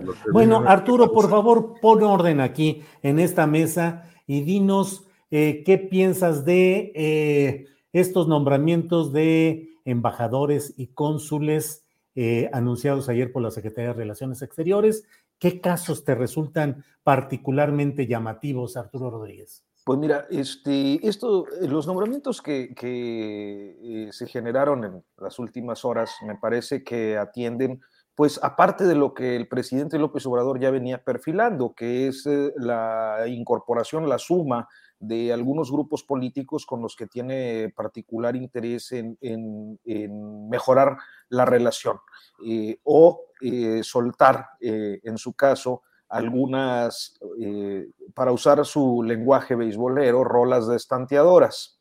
Y en este caso, creo que en lo personal, a mí el, nombramiento que me llama la atención es el de Carlos Aiza, porque desde diciembre el Comité Ejecutivo Nacional del PRI, cuyo presidente es Alejandro Moreno, eh, pues venía ya perfilando la definición del grupo político que él encabeza y que actualmente se encuentra eh, en control de la estructura partidista eh, por evitar que los gobernadores de los estados se metieran a los procesos de designación de candidatos. Entonces centralizó la definición de las candidaturas con un desencuentro muy sonoro en el caso del gobernador de Hidalgo, Omar Fayad, que tenía, me parece que, una justificación en la cúpula priista en el hecho de querer evitar quirinazos. Los quirinazos son esta, eh, pues, e, esta forma de identificar a gobernadores como Quirín Ordaz, eh, exgobernador de Sinaloa, eh, a quienes dentro del PRI se les acusa de haber traicionado o colaborado en la operación electoral a favor de Morena, como si hubieran negociado un pacto de impunidad, se deslizan este tipo de comentarios y la idea de evitar quirinazos, así propiamente dicho en, la cúpula priista, los llevó a tomar esta definición y, y bueno, había un mensaje muy claro hacia casos como no solo el de Quirino, sino también el de Claudia Pavlovich. Yo creo que esta situación pues era previsible inclusive para los propios priistas que no contaban, en el caso concreto de, Alejandro Moreno, con la designación de Carlos Aiza, que me parece que es la que lo descolocó y motivó las declaraciones tan eh, pues eh, intensas de las últimas horas, eh, tratando de evitar que estos eh, distinguidos miembros de su partido, eh, eh, recién exgobernadores, sean incorporados a la llamada cuarta transformación dentro del cuerpo diplomático. Entonces creo que la designación de AISA es la que me parece que pues tuvo un efecto, me imagino que el presidente y quien haya ideado el movimiento deben estar pues riendo de los efectos y eh, con un berrinche notorio en el Comité Nacional. Eh, los demás, bueno, pues creo que atienden a la incorporación de grupos que se habían visto eh, alicaídos recientemente y que han estado recuperando fuerza en los últimos tres meses, particularmente claro en el caso de, Pedro Salmerón, un historiador, creo que con una producción eh, importante, con algunas polémicas ciertamente por pues, su eh, desempeño en las redes sociales, que eh, pues, se ha convertido también en un intento de los opositores al gobierno en turno de, digamos, reeditar eh, el proceso que eh, se generó en torno al caso Salgado Macedonio, que dudo yo que prospere o que llegue a ser tan eficaz como Salgado Macedonio, pero me parece que pues por ahí encontraron el, el, hueco para poder eh, cuestionar estas definiciones que me parece que eh, en toda regla, pues por un lado descolocan al PRI y por otro reposicionan pues a este grupo político más pues más identificado con las izquierdas históricas dentro del propio morenismo. Gracias, Arturo Rodríguez. Eh, Arnoldo Cuellar, ¿qué opinas de las designaciones eh, diplomáticas o propuestas para que sean aprobadas por los países a cuya adscripción los enviarán? ¿Qué opinas de ellas? ¿Cuál te llamó más la atención? ¿Qué opinas de esos quirinazos? Que por cierto, bueno, el propio Quirino Ordaz aún no recibe el beneplácito de España para ocupar el cargo de embajador de México en aquel país. ¿Qué opinas, Arnoldo? Pues mira, primero que nada, y en una fugaz guanajuatización, déjame decirte que una pifia del Sol de México que todavía está publicada en su página. Que habla de, Francisco Arroyo. Habla de Francisco Arroyo Vieira porque leyeron un boletín del 2016.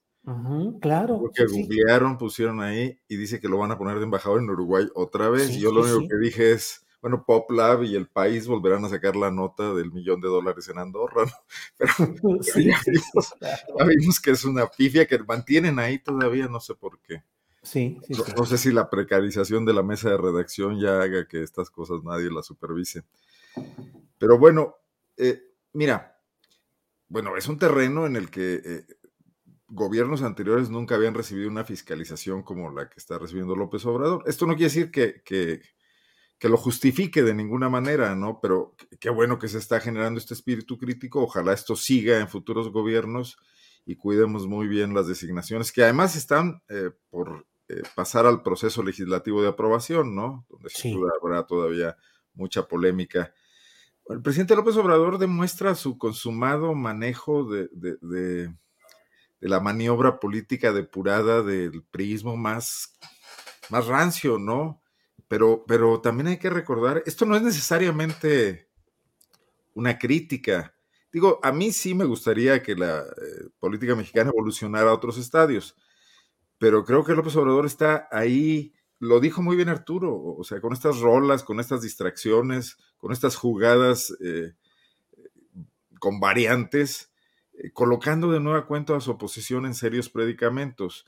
El, problema de fondo, pues, es que no está generando, y ya vamos avanzados en la cuarta transformación a la mitad de, lo, de su primer sexenio, por lo menos, si es que va a durar más, y no estamos avanzando nuevas formas políticas, ni nuevos cuadros, ni una línea consistente de lo que México quiere proyectar en este tipo de relaciones internacionales, porque hay de chile, de dulce y de manteca es lo que hay, es lo único que alcanza, está el presidente tan centrado en otros temas y en otras batallas que pues esto hay que resolverlo como sea y echar mano de lo que haya para equilibrios internos en Morena y para eh, minar a la oposición, pues bueno, pues es la realpolitik, ¿no? Y, y, a lo mejor vamos a estar mucho tiempo en ella, incluso después de que concluya el gobierno de Andrés Manuel López Obrador y, probablemente no hay en México en estos momentos un político capaz de salir de eso en el corto plazo, porque es todo un entorno de, es, un, es, un, pantano, digamos, en el, el, que hay que ir avanzando, ¿no? Entre, entre, intereses, entre eh, esta, esta herencia fuerte en todas las estructuras gubernamentales, pues de, de, políticos acostumbrados a anteponer sus intereses personales, sus proyectos, a cualquier idea de, país, ¿no? Entonces, pues, veremos qué ocurre. No deja de ser también un capítulo más de las muchas anécdotas con las que este gobierno se va salpicando frente a las que sus adversarios políticos no tienen ninguna manera de entrar a cuestionamientos serios porque andan brincando de una cosa a la otra y no se centran en temas fundamentales porque no tienen un proyecto de país tampoco. Entonces todo se limita a aprovechar lo que ellos creen que son errores que en términos de realpolitik pueden no serlo, pueden ser aciertos porque le suman a López Obrador manejos eh, incluso dentro de esos propios eh, espacios políticos de la oposición. Bien, Arnoldo, gracias. Eh, Temoris Greco, el imperio del realismo político, el pragmatismo, ¿qué te parece a ti más valioso en este momento? Avanzar en ese pragmatismo que muchos dicen que el presidente López Obrador está eh, pues desmembrando, destanteando, descontrolando a la oposición que los va a dividir rumbo a la reforma eléctrica, por ejemplo, en la votación correspondiente. ¿Crees que es un vale la pena? O sea, las embajadas, los consulados para estos equilibrios y estos proyectos políticos concretos, Temoris? Bueno, lo primero es que me doy cuenta de que no me van a dar ni mi embajada ni el consulado, me tome el, curso en YouTube o por, correspondencia, porque no tengo el pedigrí necesario, no he sido ni gobernador del PRI ni del PAN. Entonces, eso está pues muy mal, ¿no? O sea, yo veo tres grandes grupos de damnificados de ese tipo de, de decisiones. Uno de ellos es la oposición, que como ya comentaron Arnoldo y Arturo, pues bueno, sigue siendo erosionada, eh, carcomida desde abajo, robándole cuadros. Luego, otro grupo es el Servicio Exterior Mexicano. Me parece que son como 18 cargos los que se eh, nominaron ahora, y de ellos solamente tres son integrantes del Servicio Exterior Mexicano. Y uno, se pregunta, ¿para qué queremos tener un servicio profesional diplomático si no lo vamos a usar? Si vamos a, estar llenando los puestos diplomáticos con personas que, que, tomaron cursillos, que no tienen la experiencia y que, y que, no, y que no están ahí, o sea, que, realmente no tienen un manejo, porque no es así como, eh, hazme enchiladas, eh, eh, es esto de, de ser cónsul o embajador. Y el otro eh, gran grupo de damnificados, pues es la militancia de Morena, la gente que peleó contra Claudia Pavlovich, que peleó contra Quirino, que peleó contra el, el, el cacicazgo que tuvieron eh, Alito y, y Aiza en, Campeche y, que, y, en muchos más lados. O sea, esa militancia solamente ve como que en lugar de que se cumplan las promesas de combatir la corrupción, esa, esa, militancia que esperaba que esos gobernadores fueran llamados a cuentas en Sinaloa, en Campeche, en Sonora y en otros lados, que fueran llamados a cuentas y que sus funcionarios también, por la, por la violencia y por la corrupción que ha habido en, en, sus exenios, eh, ahora ve, ve cómo son premiados y cómo la propia militancia no es premiada. Entonces a mí me parece que eso es muy grave, pero también siguiendo lo que, lo que decía Arnoldo hace un momento, lo de la formación de cuadros Hemos insistido bastante en que Morena no se ha constituido como partido político y eso compromete su futuro, o sea, compromete su, la, continuidad del proyecto que, sostiene.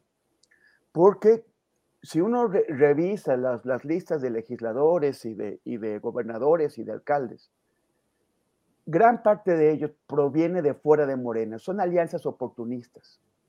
Pero lo que estás haciendo es promover a estos cuadros de las alianzas oportunistas y no hacer esta formación de, cuadros nuevos que requiere cualquier movimiento político que tenga la ambición de prosperar a lo largo del tiempo. Y eso no es lo que están haciendo. Entonces, ¿quién sabe qué es lo que va a pasar en 2024? No, no sabemos si el choque entre los aspirantes a suceder a Andrés Manuel adentro de, Morena produzca o no una división. Lo que sí es que con Andrés Manuel no esté, no sabemos cuál va a ser el factor de unidad. Esas alianzas de eh, oportunidad, de, de, ocasión, eh, quién sabe si van a continuarse, eh, es difícil. Y además, qué militancia, qué, qué, qué, qué conjunto de cuadros habrán formado que pueda tomar la, batuta y llevar este proceso de cambio a, otro nivel que sea más profesional y con más control tanto de la política como, de la, eh, como del ejercicio de la, administración pública. Eso es. Gracias, Temoris. Eh, vamos ahora con Arturo. Arturo, ¿cómo ves el caso específico de la profesora Delfina Gómez, eh, que el Tribunal Electoral del Poder Judicial de la Federación emitió un resolutivo en el cual eh, castiga al partido Morena por descuentos de trabajadores del municipio de Texcoco que no fueron reportados adecuadamente a la instancia electoral. No es un castigo ni una sanción a la profesora Delfina Gómez, pero sí es ella la causa de lo causado. En ese sentido, Arturo, ¿Cómo ves el tema? El presidente la ha defendido, ha dicho que es una mujer honesta, ha expresado su solidaridad, pero esta práctica de descontar eh, porcentaje del sueldo a quienes entran a un gobierno de determinada bandería política, eh, pues pareciera algo eh, rechazable de entrada, pero ¿cuál es tu opinión, por favor, Arturo? Pues coincido en que es algo injusto, algo indebido, el hecho de que trabajadores que son contratados, personas que son contratadas para trabajar en la función pública, tengan que pagar una especie de derecho de piso eh, al partido político gobernante. Esto es una práctica continua, generalizada desde hace muchísimos años en todos los partidos políticos. Y naturalmente, pues eh, son muchas las historias y las evidencias y los comentarios y y, la forma en la que sabemos que históricamente las personas que trabajaban en, gobierno, sobre todo, pues no en los puestos sindicalizados, sino en los eh, puestos de confianza, mandos medios, eh, mandos superiores, y tenían que ceder un porcentaje para cuota de partido, se llamaba. Eh, con el panismo pasó lo mismo y hubo muchas historias al respecto, algunas trascendieron, yo creo que la gran mayoría pues no trasciende. A final de cuentas, la gente tiene una gratitud y una especie de compromiso por el hecho del, favor político que en ocasiones se puede hacer pasar, hacer ver o hacer pasar como eh, la aportación para una causa, para un proyecto, etcétera, pero que en los hechos pues es algo indebido y que en esta ocasión nos toca verlo eh, pues con el partido gobernante que es Morena, en el caso concreto de, la señora, de la profesora Delfina Gómez, que fue alcaldesa de Texcoco, y que eh, creo, y es un punto de vista que seguramente muchos no compartirán, pero que eh, tendría que servir como ejemplo de lo que no debe de ser. Eh, justificar eh, en ataques políticos cada una de las eh, irregularidades o anomalías de quienes forman parte de la llamada cuarta transformación, me parece que sirven como un buen momento para que se compruebe, se aquilate, se demuestre que eh, existe esa diferencia a la que suele referirse el presidente López Obrador con el no somos iguales y que eh, si hasta este momento no, no me queda claro, yo no, no he visto si existen o quién haya hecho un análisis jurídico de la posibilidad de una sanción eh, más allá de lo que el Tribunal Electoral dictaminó respecto a Morena. Eh, una sanción a la secretaria de Educación y sí me parece que era necesaria una sanción moral, un deslinde eh, e inclusive un acto de contrición. Eh, pero quizás eso no está en, el horizonte del presidente, dado que pues él mantuvo esta posición de apología a Delfina Gómez, por un asunto que pues evidentemente resultó eh, pues en un financiamiento ilegal y en un tema en el que el presidente ha sido particularmente insistente, como es el del uso de los recursos públicos para asuntos electorales. Es que es eh, el basamento de todo su discurso anticorrupción eh, y el hecho de haber quedado evidenciado en una de las personalidades pues que, se le, que le son cercanas, evidentemente por la posición que ocupa, que también eh, se sabe que forman parte de su eh, órbita de afectos y que además eh, pues tiene un futuro político que parece inevitable como lo es el hecho de ser candidata a la gubernatura en el Estado de México el próximo año, pues creo que al menos se vería bien eh, este acto de moralidad política de autocuestionar una conducta indebida dentro del movimiento que lo impulsó para llegar a la presidencia y eh, en el caso de una colaboradora tan cercana. Pero pues bueno, creo que eh, en los tres años que van de gobierno, un poco más, nos ha quedado claro que este tipo de acciones eh, pues nunca van a ser reconocidas como nunca lo han sido reconocidas por los gobernantes cuando son sorprendidos. Gracias, Arturo Rodríguez. Eh, Arnoldo Cuellar, ¿qué opinas sobre este tema de la profesora Delfina Gómez? Recordemos que el dinero que era descontado era manejado por el Grupo de Acción Política, que es el grupo dominante en Texcoco, donde Higinio Martínez, actual senador de Morena, pues es el jefe político y parte de ese equipo han sido siempre tanto Delfina Gómez como Horacio Duarte, que ahora es director general de aduanas. Grupismo, descuento de dinero para hacer política, para seguir en el poder y que sigan teniendo trabajo estas personas. ¿Qué opinas de todo este episodio, Arnoldo? Bueno, en, primer lugar, que la política mexicana está inundada de, este tipo de cosas. Eh, o sea, no, cuando todos desatinan, cuando todos están en el error, sacar a unos y no a otros, eh, bueno, me, parece que no es, no abona nada, ¿no? O sea, donde tú metieras una auditoría profunda en cualquier municipio de este país, en cualquier estado de este país, para revisar gastos de campaña, brincaría pus o sangre o cosas más pestilentes, ¿no? ¿Por qué el INE y el Tribunal Electoral o el, Instituto Electoral del Estado de México están resolviendo hoy un tema de, entre 2012 y 2017. Entiendo que ocurrió esto.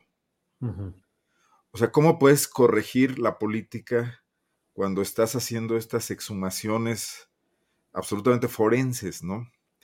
¿Por qué no vemos a un candidato en campaña al cual le saquen la tarjeta amarilla porque está utilizando dinero sin una proveniencia clara? O sea, me parece una torpeza terrible lo que pasa en el Estado de México. Deberían venir los morenistas del Estado de México y de Texcoco, Horacio, Duarte, Higinio y compañía, a tomar unos cursos con los panistas de Guanajuato. Los panistas de Guanajuato sacan el dinero del erario público mediante sofisticadas maniobras de asignación de obra, compra de medicamentos, compra de programas de seguridad carísimos y se los reparten a sus candidatos sin hacer un solo ruido. ¿Cuándo han escuchado ustedes un escándalo de dinero irregular en las campañas de Guanajuato? Y mira que hay dinero a pasto. Se contratan operadores electorales de otros estados. Bueno, el exgobernador Oliva se dedica ahora a hacer campañas electorales. Hay priistas que se han pasado al PAN a hacer campañas electorales porque las pagan muy bien. Porque cualquier alcaldía, cualquier senaduría o diputación en Guanajuato de un panista tiene un operador profesional que ya ni siquiera es miembro del partido. O sea, el PAN en Guanajuato ya está diluido, ponen a cualquiera a dirigirlo y la operación política la manejan mercenarios muy bien pagados. Yo me imagino que esto pasa en muchos estados del país también, los ha habido de Aguascalientes, los ha habido de Zacatecas, estos operadores se mueven por todos lados. Las empresas... eso va contra toda la narrativa optimista y color de rosa de quienes dicen, no solo en el caso del INE, que tiene sus peculiaridades, pero en general de quienes dicen, es que México vive en una democracia, los procesos electorales son respetables, son legítimos y arrojan resultados reales. Lo que estás diciendo, que yo también he escuchado y conocido de mil maneras y que comparto plenamente lo que dices, pues es una descripción de la realidad terrible de nuestro mundo electoral que arriba nos quieren pintar de color rosa. Absolutamente y donde por eso hay intereses políticos en los órganos electorales y en los tribunales electorales que son peleados eh, en las cámaras cuando se designan a los consejeros y cuando se designan a los magistrados y intervienen los gobernadores cuando les toca a sus oples locales y con sus tribunales locales. Y las historias están ahí todos los días. Nadie ha volteado a verlas con, con de forma sistemática. Ese es un patrón. Pero entonces cómo queremos tener una democracia potable, solvente, mínimamente decente, que no cueste lo que cuesta, cuando el quid del asunto es el dinero.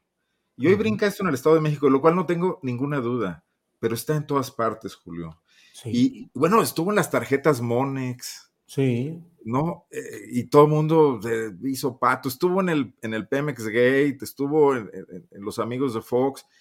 Y ya antes no estaba porque el Estado mexicano no, no, tenía manera de transparentar, no había manera de transparentar ese manejo que era muy fácil, ¿no?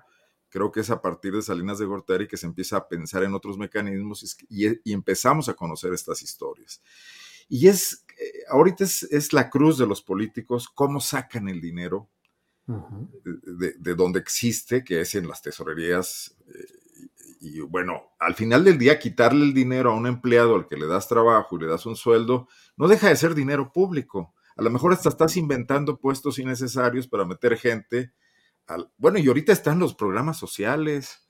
¿No han escuchado de, de, estas, incluso creo que se publica en redes, hay gente que está tratando de recabar datos de jóvenes para afiliarlos a los programas de Construyendo el Futuro, etcétera, pero con moche, o sea, no les dan los 3 mil pesos, les dan 1.500 y no necesitan presentar ningún requisito. Eso nos acabamos de enterar aquí en Guanajuato.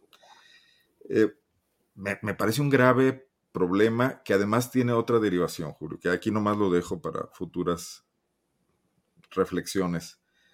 Donde se necesita dinero, quien tiene dinero puede adquirir una manera de influir. Y si alguien tiene dinero es el crimen organizado también. Yo creo que hay regiones del país donde ya los políticos no se complican tanto por todas estas arquitecturas, porque sencillamente están recibiendo dinero de, esa, de esos orígenes, ¿no? Claro.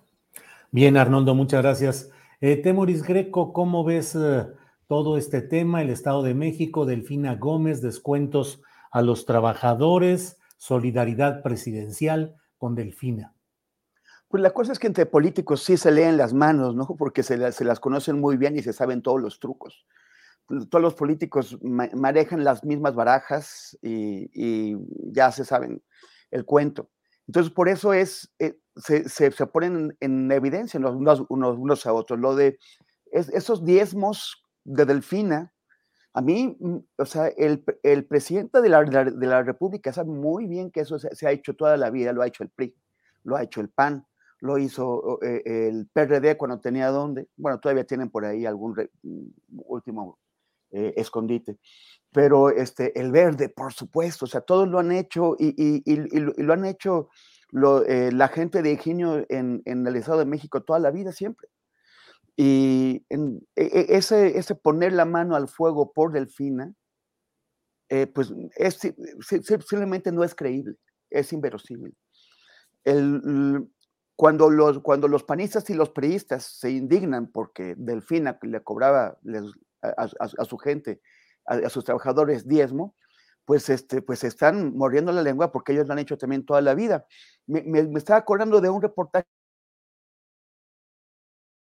que leí hace unos días, en eh, era lo contrario, estaban señalando a dos alcaldías de oposición de Ciudad de México que había colocado como funcionarios públicos a personas que durante la campaña eh, pusieron dinero para apoyar esta campaña. O sea, e, ellos primero, entonces lo que dicen es que pagan por supuesto. Pero si ampliaran, pues es también es, no hay una decisión en limitar ese reportaje a alcaldías de la oposición, porque si vieran, si examinaran las alcaldías de Morena, encontrarían que también hay gente que durante la campaña puso dinero, recursos o algún tipo de apoyo eh, y, que, y que ahora son funcionarios públicos. O sea, es, es un juego de, de, políticos eh, eh, que tienen el tarot y se hacen sus trucos y a final de cuentas, pues todo es lo mismo. Es, si, si aspiramos a que, a que se limpie y efectivamente limpiar la corrupción en ese país, tenemos que combatir todas las formas de corrupción y esos diezmos, ese, ese dinero que, que se obliga, también a legisladores de alguna forma aceptamos como normal que los, que, los legisladores eh, estén obligados a poner un porcentaje de, de, sus dietas a los, a, los, a los partidos políticos, están obligados. Y, y no, o sea, finalmente también es una chamba muy bien pagada, demasiado bien, bien pagada, pero es una chamba. No deberíamos aceptar la imposición para nadie. La gente tendría, cualquier trabajador o legislador o lo que fuera, tendría que ser libre de poner el dinero si lo creen necesario. Y los mecanismos son a veces no tan obvios, no son tan, no están amenazados, te vamos a quitar la, chamba si no pones, pero son valores entendidos. Son, si tú no le entras con tu, eh, con tu 10% a, la campaña, con el 10% de, de, tu sueldo, pues no, no eres de los nuestros. Y mañana, ¿quién, ¿quién sabe si te vamos a jalar o si te vamos a quitar tu, tu chamba con cualquier otro argumento? Así es, Temoris, gracias. Arturo Rodríguez, el tema es...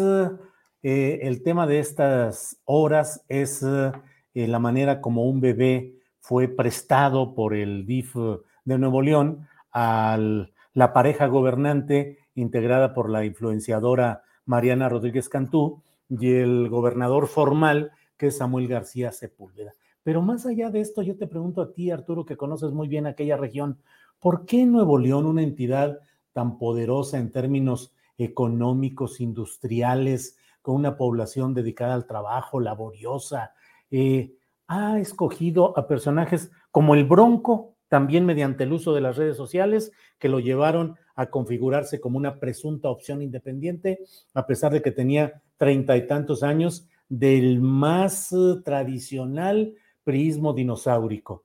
Y ahora llevar al poder a esta pareja mediante redes sociales, mediante un manejo publicitario y propagandístico. ¿Qué sucede? ¿Por qué Nuevo León lleva ya un gobierno cumplido, el del Bronco, Jaime Rodríguez Calderón, y ahora este? Eh, ¿A qué lo atribuyes, Arturo?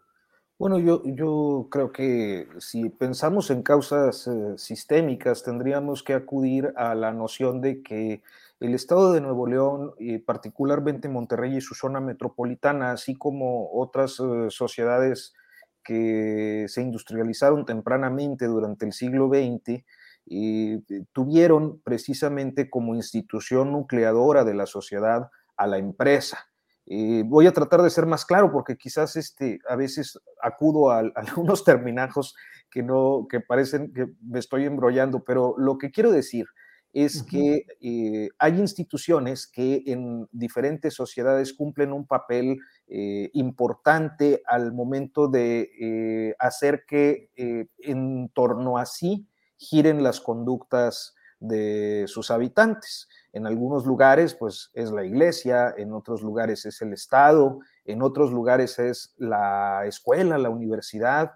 Y del caso de Monterrey y otras sociedades eh, norteñas eh, y específicamente norestenses, la, institución que se convierte en el núcleo de las sociedades es la empresa y la empresa tiende a la despolitización porque al momento de tener eh, sociedades o, poblaciones politizadas eh, es más probable que existan conflictos laborales. Entonces la despolitización que se dio de una manera muy marcada a partir de los años 70 con eh, pues la expulsión de los jesuitas de ahí de Monterrey y posteriormente con los procesos represivos y las listas negras laborales que se operaron contra todo movimiento laboral eh, organizado, terminaron generando esta cultura de un eh, paternalismo laboral autoritario, aspiracional, eh, siempre volteando más hacia el sur de los Estados Unidos que hacia, hacia, el, hacia el sur de los Estados Unidos que hacia el sur de, México.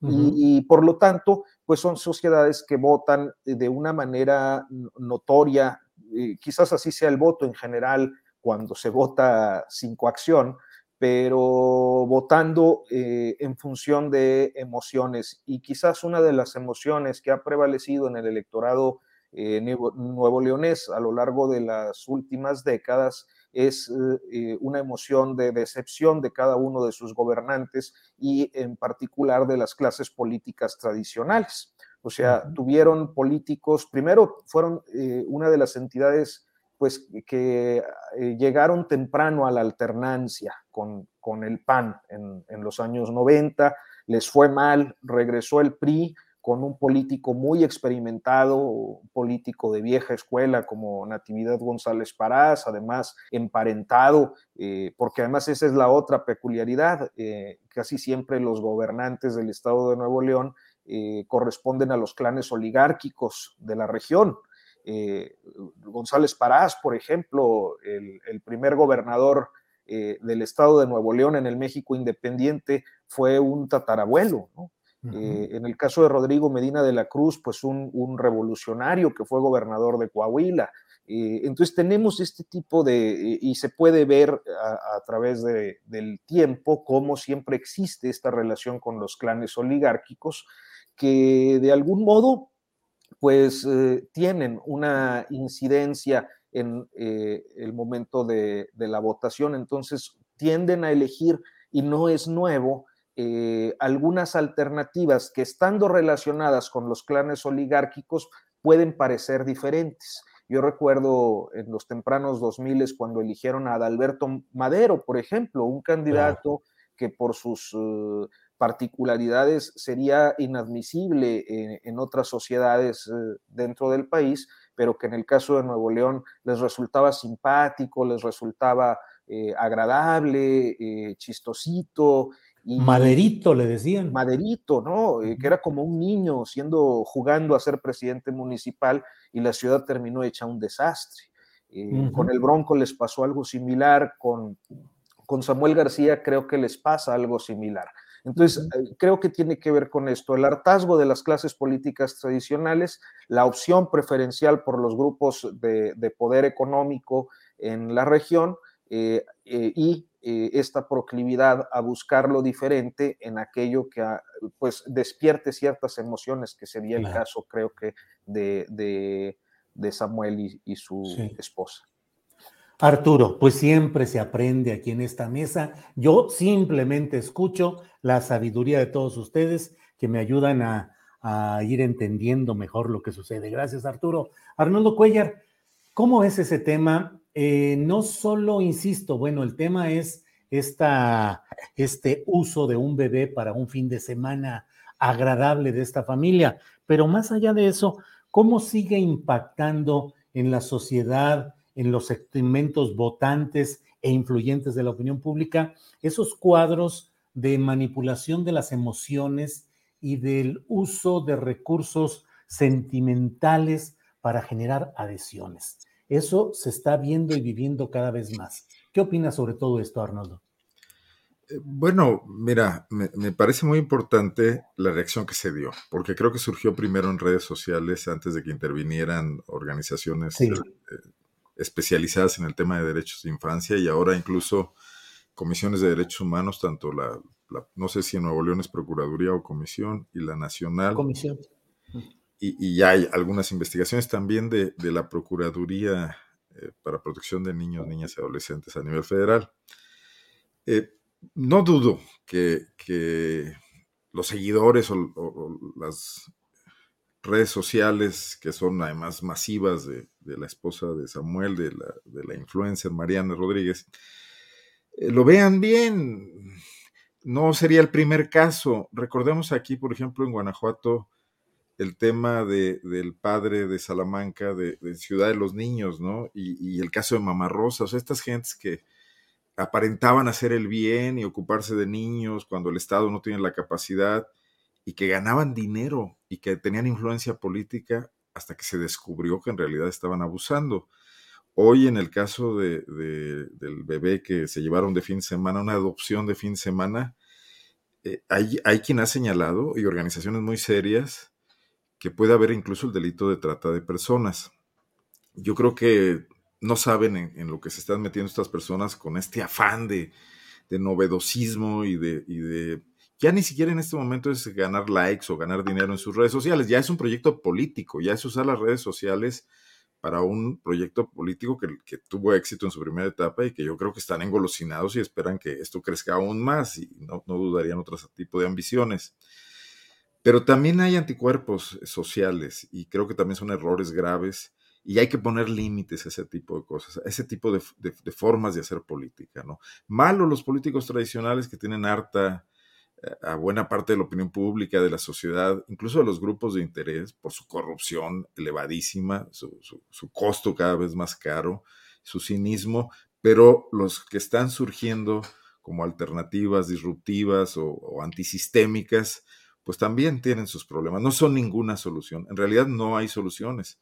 En realidad la solución sigue siendo una sociedad que crezca su nivel de capacidad crítica y de reacción ante los excesos de unos y de otros. Entonces, bueno, ya el hecho de que, de que, hoy haya una polémica seria y que incluso gentes que pudieron haber visto el gesto pues aceptable, tierno, hoy se lo, se lo cuestionen porque están viendo otro tipo de reacciones, pues me parece importante. Y también estos, estos nuevos entes políticos tienen que también aprender, ¿no? Yo creo que uh -huh. ni, ni, los viejos priistas, ni los panistas como Vicente Fox llegaron a la política, creían que podían hacer todo y poco a poco se fueron dando cuenta de que hay formas, hay instituciones, hay derechos, hay derechos de los otros, hay obligaciones también, tienen pueden hacer unas cosas y otras no pueden hacerlas, tienen que conocer las leyes. Eh, y, y, bueno, ese es el camino en el que estamos, ¿no? Y en el que nos vamos a meter cada vez más ante el derrumbe de las estructuras políticas que representaban los partidos, por mil cosas, entre, otras los, las que hablábamos hace rato de la, bueno, hemos hablado mucho del tema del derrumbe de los partidos, tanto estos asuntos de Alito y sus expulsiones, este sabor, sabonarola nuevo del prismo y el tema del dinero, ¿no? Que también los está corroyendo profundamente.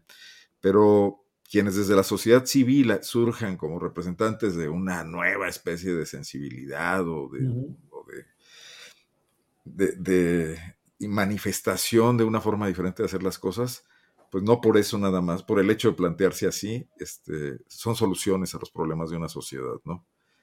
Entonces, Bien. y hay que entrar de esos temas, ¿no? Y, y, creo que Mariana está retando y está siguiendo con el tono, a ver cómo le va, ¿no? Eh, vamos, vamos a ver, vamos a ver qué dice la polémica que surge del tema y también sus apoyadores políticos, porque seguramente también pagarán costos, ¿no?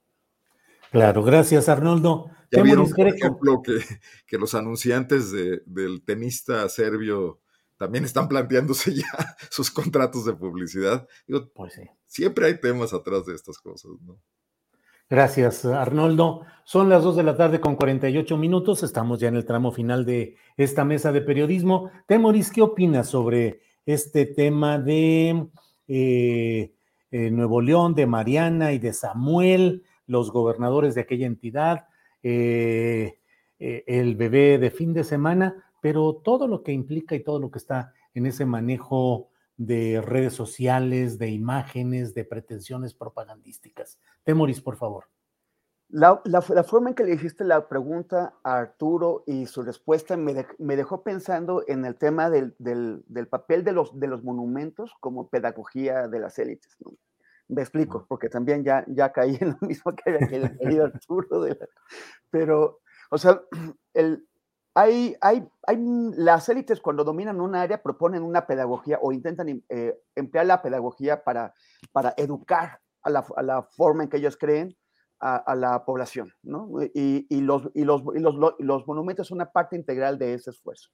O sea, quienes creen que, que, que el nombre de una calle no importa, que es eh, un poco, que, bueno, que es anecdótico, o que tener el monumento de un, de un navegante supuesto de descubridor o una mujer no es, no es relevante, no están entendiendo cuál es el, el, el, el impacto de, la, de, los, de, de, los emblemas, de uh -huh. lo simbólico, cómo lo simbólico genera una identidad, genera una manera de, de pensar en la gente.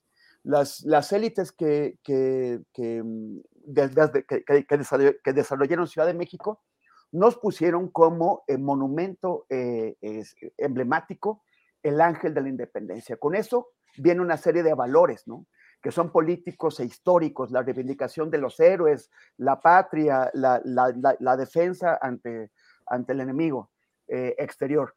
En Guadalajara les pusieron la glorieta de la Minerva, la Minerva que uh -huh. es la diosa romana, Atenea, en el caso de, de, los griegos, es la diosa de la sabiduría y de las artes. Esto te revela bastante de lo que, de aquello a lo que han aspirado eh, las élites que crearon Guadalajara para, para convertirlo en aquello que es simbólico o representativo de la ciudad. En el caso de Monterrey, lo que hay, el monumento emblemático de Monterrey, es el faro del comercio, que es una columna naranja, larga, que está en medio de una enorme plaza. Acabaron con el centro histórico de, Monterrey para hacer esa, esa plaza grandiosa, este, excesiva, que, que, que difícilmente se va, se, se va, a usar y pusieron en el medio un, una columna naranja que desde la crítica feminista es eh, evidentemente un homenaje fálico.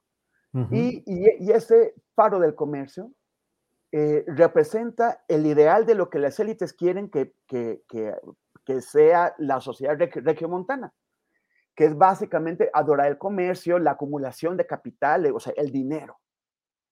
Cuando tú ves la campaña que hicieron Mariana y Samuel, tiene mucho que ver con eso, no con el aspiracionismo, no con la solidaridad de la, de la gente, de la comunidad, no con la idea de que podemos salir juntos adelante, sino de que, de que unos son más vivos que otros para hacer dinero y esos son los que merecen ocupar la, cima de la sociedad. Por eso aquel eh, comentario despectivo que, que, fuera de Monterrey cayó muy mal, pero que tal vez en Monterrey sí fue muy significativo para muchos de, sus votantes, que dijo Samuel, que dijo que eh, había gente con suelditos de 50 mil pesos y vivían bien. 50 eh, mil pesos es un sueldito y con eso todavía se puede vivir bien si eres una buena persona, es lo que está eh, interpretando Samuel. Y para mucha gente que ya quisiera tener ese sueldito de 50 mil pesos, pues es, representó su, su, em, su, aspiración. Este tipo de elecciones, de, de resultados electorales, pueden darnos una indicación de qué tan efectivas han sido las élites al momento de, de, eh, de sembrar todos estos valores en la sociedad de, de, cada una de estas ciudades y en particular de, de Monterrey. Ahora, esto no, no, significa que ese sea el destino de Nuevo León o el destino de la gente de, de Monterrey y de los municipios aledaños. Eh, eh, hay, otros, hay otras fuerzas que, que, están actuando y que eventualmente podrían cambiar este, esta conformación del tejido social. Ahora, si para conducir esos cambios pones a gente como, como Clara Luz, la, la, fallida de a, la gubernatura de Nuevo León, pues entonces no, tampoco podemos esperar que vayan muy lejos. Por el otro lado, yo creo que ese préstamo, ese préstamo de un bebé, de, una, de un niño que está a cargo de los servicios sociales del Estado, eh, tiene responsabilidades legales que, que, que, deben ser establecidas. Tú no puedes andar prestando niños ni a un gran empresario regiomontano, ni a un, ni a un jugador de tenis eh, eh, serbio, ni, ni, ni, al gobernador del, del, Estado. Yo creo que hay, tanto las autoridades deberían ser investigadas y en su caso procesadas si, si se establecen estas responsabilidades y también Samuel y Mariana, porque, porque se están llevando a un, a un, niño sin los debidos eh, requerimientos legales. O lo adoptas o no y pasas por un, una serie de requisitos, no te lo llevas para, para, para jugar a los, a los simpáticos y hacer propaganda. Gracias, Temoris. Eh, bueno, son las 2 de la tarde con 54 minutos. Ahora sí estamos ya en la parte final. Nos queda para un postrecito de dos, tres minutos cada cual. Así es que los invito a que aporten lo que consideren a esta parte postrera de nuestro programa. Arturo, por favor. Muy rápidamente, eh, en abono lo anterior, es eh, importante destacar que además de esta pedagogía a la que se refiere Temoris, y creo que a diferencia de otros empresariados, el de Monterrey sí fue muy activo en el adoctrinamiento de, varias generaciones, quizás ahora ya no identificadas con las llamadas empresas madre como la cervecería o Vitro o Sitza o, la cigarrera o lo que sea, pero eh, que sí quedó por ahí como parte de una cultura eh, laboral. También, también decir, porque estaba observando los comentarios en el chat, este, que, no todos los regiomontanos, que no todos los neoleoneses son ricos, que de hecho hay hordas de desaposentados que naturalmente eh, pues responden al, impulso de la, del clientelismo electoral como en la mayoría de las sociedades de este país. Lo que pasa es que los notorios son pues los ricos y los samueles, ¿no? Eh, y tercero, eh, mencionar que en el caso de Nuevo León, el tema del manejo de la infancia en, lugares como este de, del DIF, pero también en diferentes eh, refugios privados, muchas veces administrados por iglesias evangélicas o católicas, este, por patronatos, también justamente a cargo de las élites, eh, de, pues de gente adinerada, eh, que aparentan realizar algún tipo de actividad altruista, es algo que ya tiene muchos años y que esta problemática me parece que no es excesivo decir linda con eh, pues la trata de infantes desde hace al menos dos décadas y es un asunto que bueno en su oportunidad y cuando fui corresponsal y llegué a publicar alguna cosa pero que eh, se mantiene y que no ha sido lo suficientemente atendida ni intervenida pues por aquellos órganos que tendrían que estar eh, vigilando y tutelando la protección de las infancias en México. Y es que es muy fácil eh, este tipo de operaciones porque pues como normalmente quienes logran eh, procesos de adopción simplificados en este tipo de instituciones son aquellos que son adinerados, mexicanos o extranjeros. Y decir que se va a ir a vivir un pequeño con una familia adinerada, pues entra eh, en esta justificación de que mejor con alguien que le garantice su futuro eh, a que alguien que, eh, cuya ingreso, cuyo ingreso, situación social eh, es incierto como la mayoría de los asalariados que somos en este país.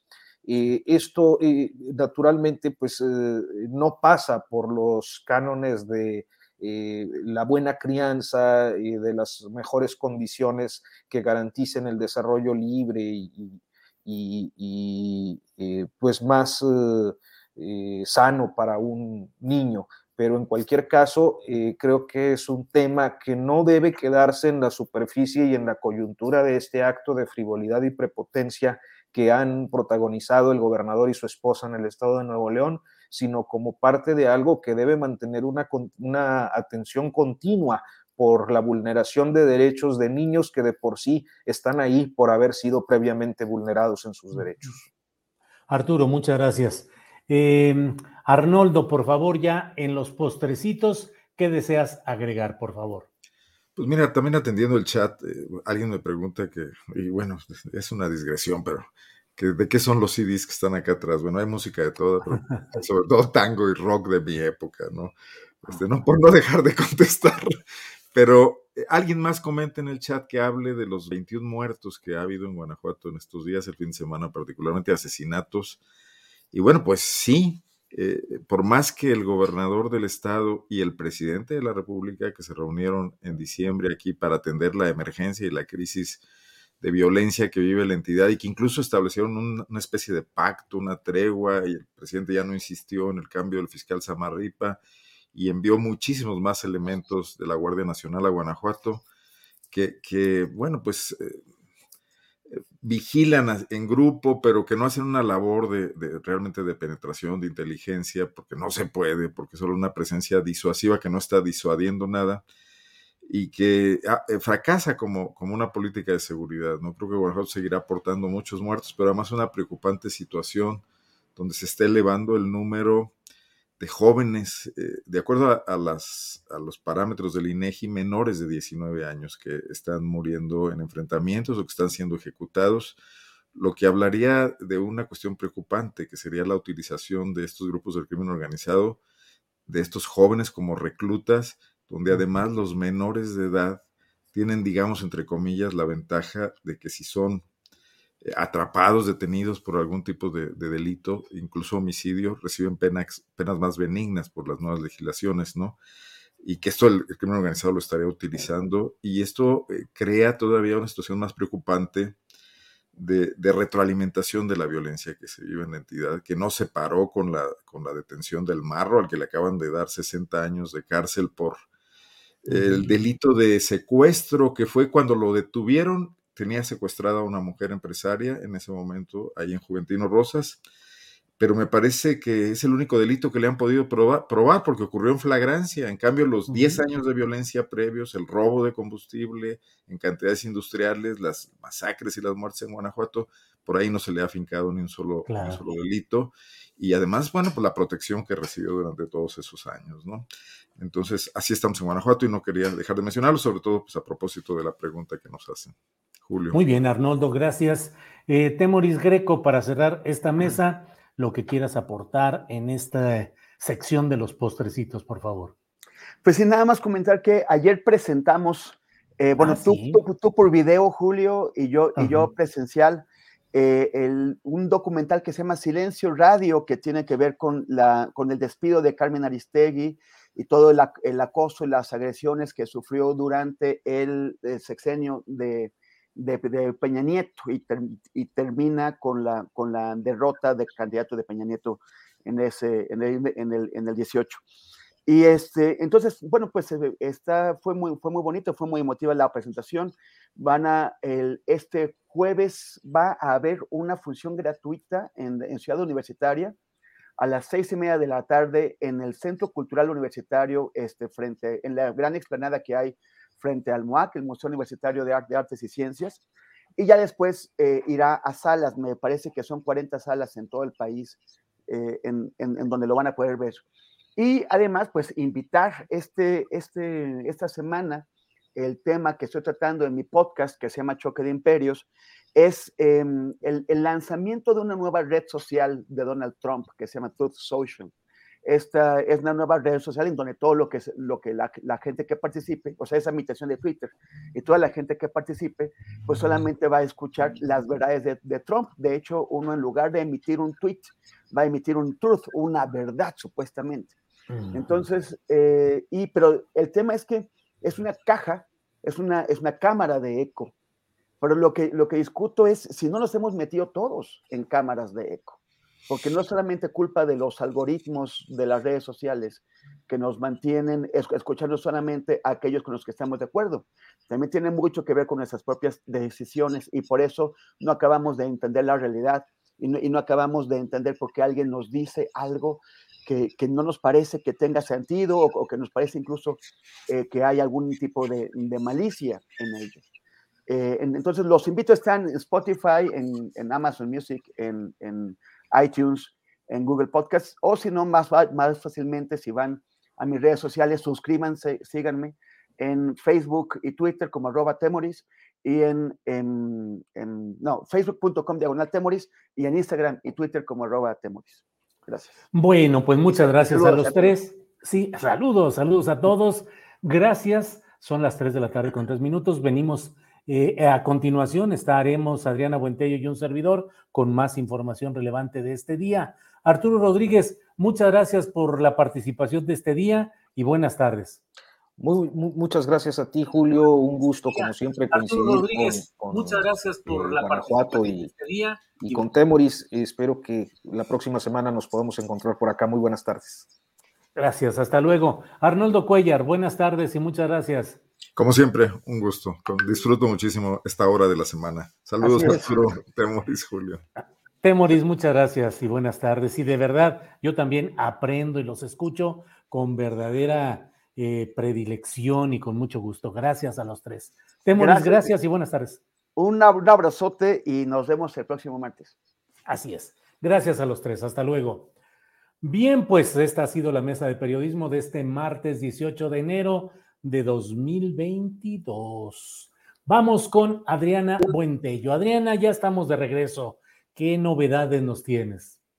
Me voy a ir de puntitas. Sí, sí, sí, que no nos vayan a desmonetizar, así es que puras noticias suavecitas del espectáculo, no, porque también hay no. cada bronca en el espectáculo. De tecnología, pues no, porque luego los temas también son complicados. De política, pues no, ni se diga. Entonces, ¿de qué vas a informar, Adriana? Pues, ¿qué te parece de cómo ser apicultor? ¿No? Ahí empieza una época en la que no. Sí, sí, sí. Sí, ¿verdad? Sí. Julio, bueno, eh, comentar que también en esta conferencia mañanera, hoy el eh, presidente sobre este tema de la designación de embajadores y cónsules, eh, que dio a conocer esta lista el día de ayer, eh, dijo que invitó a Javier Corral, el exgobernador de Chihuahua, y mira, esto fue lo que dijo. Invité a participar a un exgobernador del PAN, a Corral, nada más que eh, tiene doble nacionalidad y para ser embajador se requiere eh, tener una nacionalidad, ser mexicano. Si se tiene dos hay que renunciar. Entonces, eh, estamos buscando que todos ayudemos y que todos representemos a México. Bueno, Julio, esto dijo sobre Javier Corral y fíjate que hace unos momentos la UIF, la Unidad de Inteligencia Financiera, dio a conocer, eh, mandó un comunicado, eh, dio a conocer un nuevo venio de colaboración. ¿Con quién? Con la Fiscalía General de la República. Eh, firmaron este convenio para el intercambio de información que sustituye el del 30 de septiembre de 2013. Los titulares tanto de la Fiscalía General de la República, Alejandro Gertz Manero, y el de la Unidad de Inteligencia Financiera, actualmente Pablo Gómez Álvarez, suscribieron este convenio en que ambas entidades conservan sus potestades y se da en el marco de cooperación institucional para el cumplimiento de sus funciones facultades y obligaciones legales y reglamentarias. Bueno, esto lo dieron a conocer Julio hace, hace unos, unos momentos. Y comentar que ya el INE, pues ya lo estamos eh, viendo también en estos momentos, el Instituto Nacional Electoral dio a conocer que se cumplieron ya el 100% eh, de las firmas válidas requeridas para este ejercicio de la consulta de revocación de mandato y que incluso Julio superó la meta del 3% de la lista nominal de electores. Pero ojo, porque además en conferencia René Miranda, director ejecutivo del Registro Federal de Electores, dijo que no pueden emitir una convocatoria si no existe una respuesta definitiva oficial de Hacienda respecto a los recursos, aunque también al mismo tiempo dijo que se van a pegar al calendario electoral. Si te parece, vamos a escuchar. Hay principios de certeza a los cuales esta institución se ciñe cabalmente. Y, no podríamos llevar a cabo una convocatoria si no existe ya la una, una, respuesta definitiva respecto a los recursos. Entonces, eh, si bien ha habido algunos, eh, pues, digamos, planteamientos eh, públicos, no ha habido un, un planteamiento formal que, nos hayan, que nos hayan remitido. Entonces, tenemos que esperar justamente a que la Secretaría de Hacienda defina de manera formal, oficial, eh, si va a destinar o no recursos y la fecha en la cual estos serían también este, proporcionados. Con esta lógica, con este, con este eh, insumo fundamental, ya la institución puede redefinir justamente el alcance que va este, a tener el ejercicio, el número de mesas este, a instalar, funcionarios a capacitar, etcétera, todas las actividades que ustedes conocen muy bien, pero sin ese insumo fundamental pues, no, se puede hacer la convocatoria. Entonces está previsto justamente ese calendario que todo el mundo conoce eh, y pues sí, seguiremos, digamos, apegados al mismo. Bueno, esto en una conferencia que terminó hace unos minutos, Julio. Y ahora el siguiente paso es dar eh, es hacer visitas a los domicilios en porcentaje para verificar su autenticidad, la autenticidad de estas firmas y revisar si estas personas efectivamente respaldaron este, este proceso. Y también, Julio, dar a conocer eh, que la hija de Rosario Robles, a través de su cuenta de Twitter, Mariana Moguel Robles, informó que su madre dio positivo a COVID-19 y criticó la resolución del juez que negó la libertad a su madre, argumentando que su salud no estaba en riesgo. Y por su parte, su hermano Francisco Robles Berlanga hace responsables de cualquier afectación a la salud de su hermana, tanto al presidente de la República, Andrés Manuel López Obrador, como al juez, a quienes eh, consideró que son los responsables de negarle seguir en libertad su juicio. Julio, pues esto es algo de lo, de lo más relevante. Bien, pues Adriana, eh, eh, dado la información relevante del día, lo más interesante de estas horas. Y bueno, pues ya hemos cumplido con nuestro programa, así es que nos queda agradecer a la audiencia al público, a Tripulación Astillero, a ti, productora y coconductora Adriana Buentello, y a prepararnos para nuestro siguiente programa. Así es que gracias y buenas tardes, Adriana. Gracias a ti, Julio, gracias a toda la audiencia. Buen provecho hasta mañana.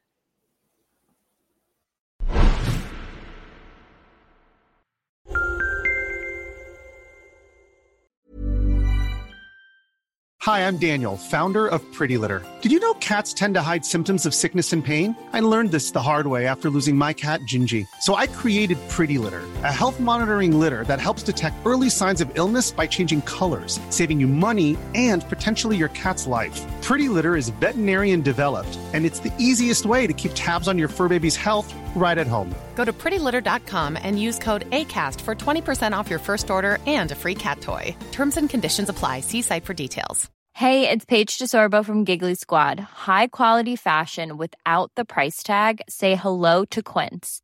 I'm snagging high-end essentials like cozy cashmere sweaters, sleek leather jackets, fine jewelry, and so much more. With Quince being 50 to 80% less than similar brands. And they partner with factories that prioritize safe, ethical, and responsible manufacturing. I love that. Luxury quality within reach. Go to quince.com slash style to get free shipping and 365 day returns on your next order. Quince.com slash style. Para que te enteres del próximo noticiero, suscríbete y dale follow en Apple, Spotify, Amazon Music, Google o donde sea que escuches podcast. Te invitamos a visitar nuestra página julioastillero.com.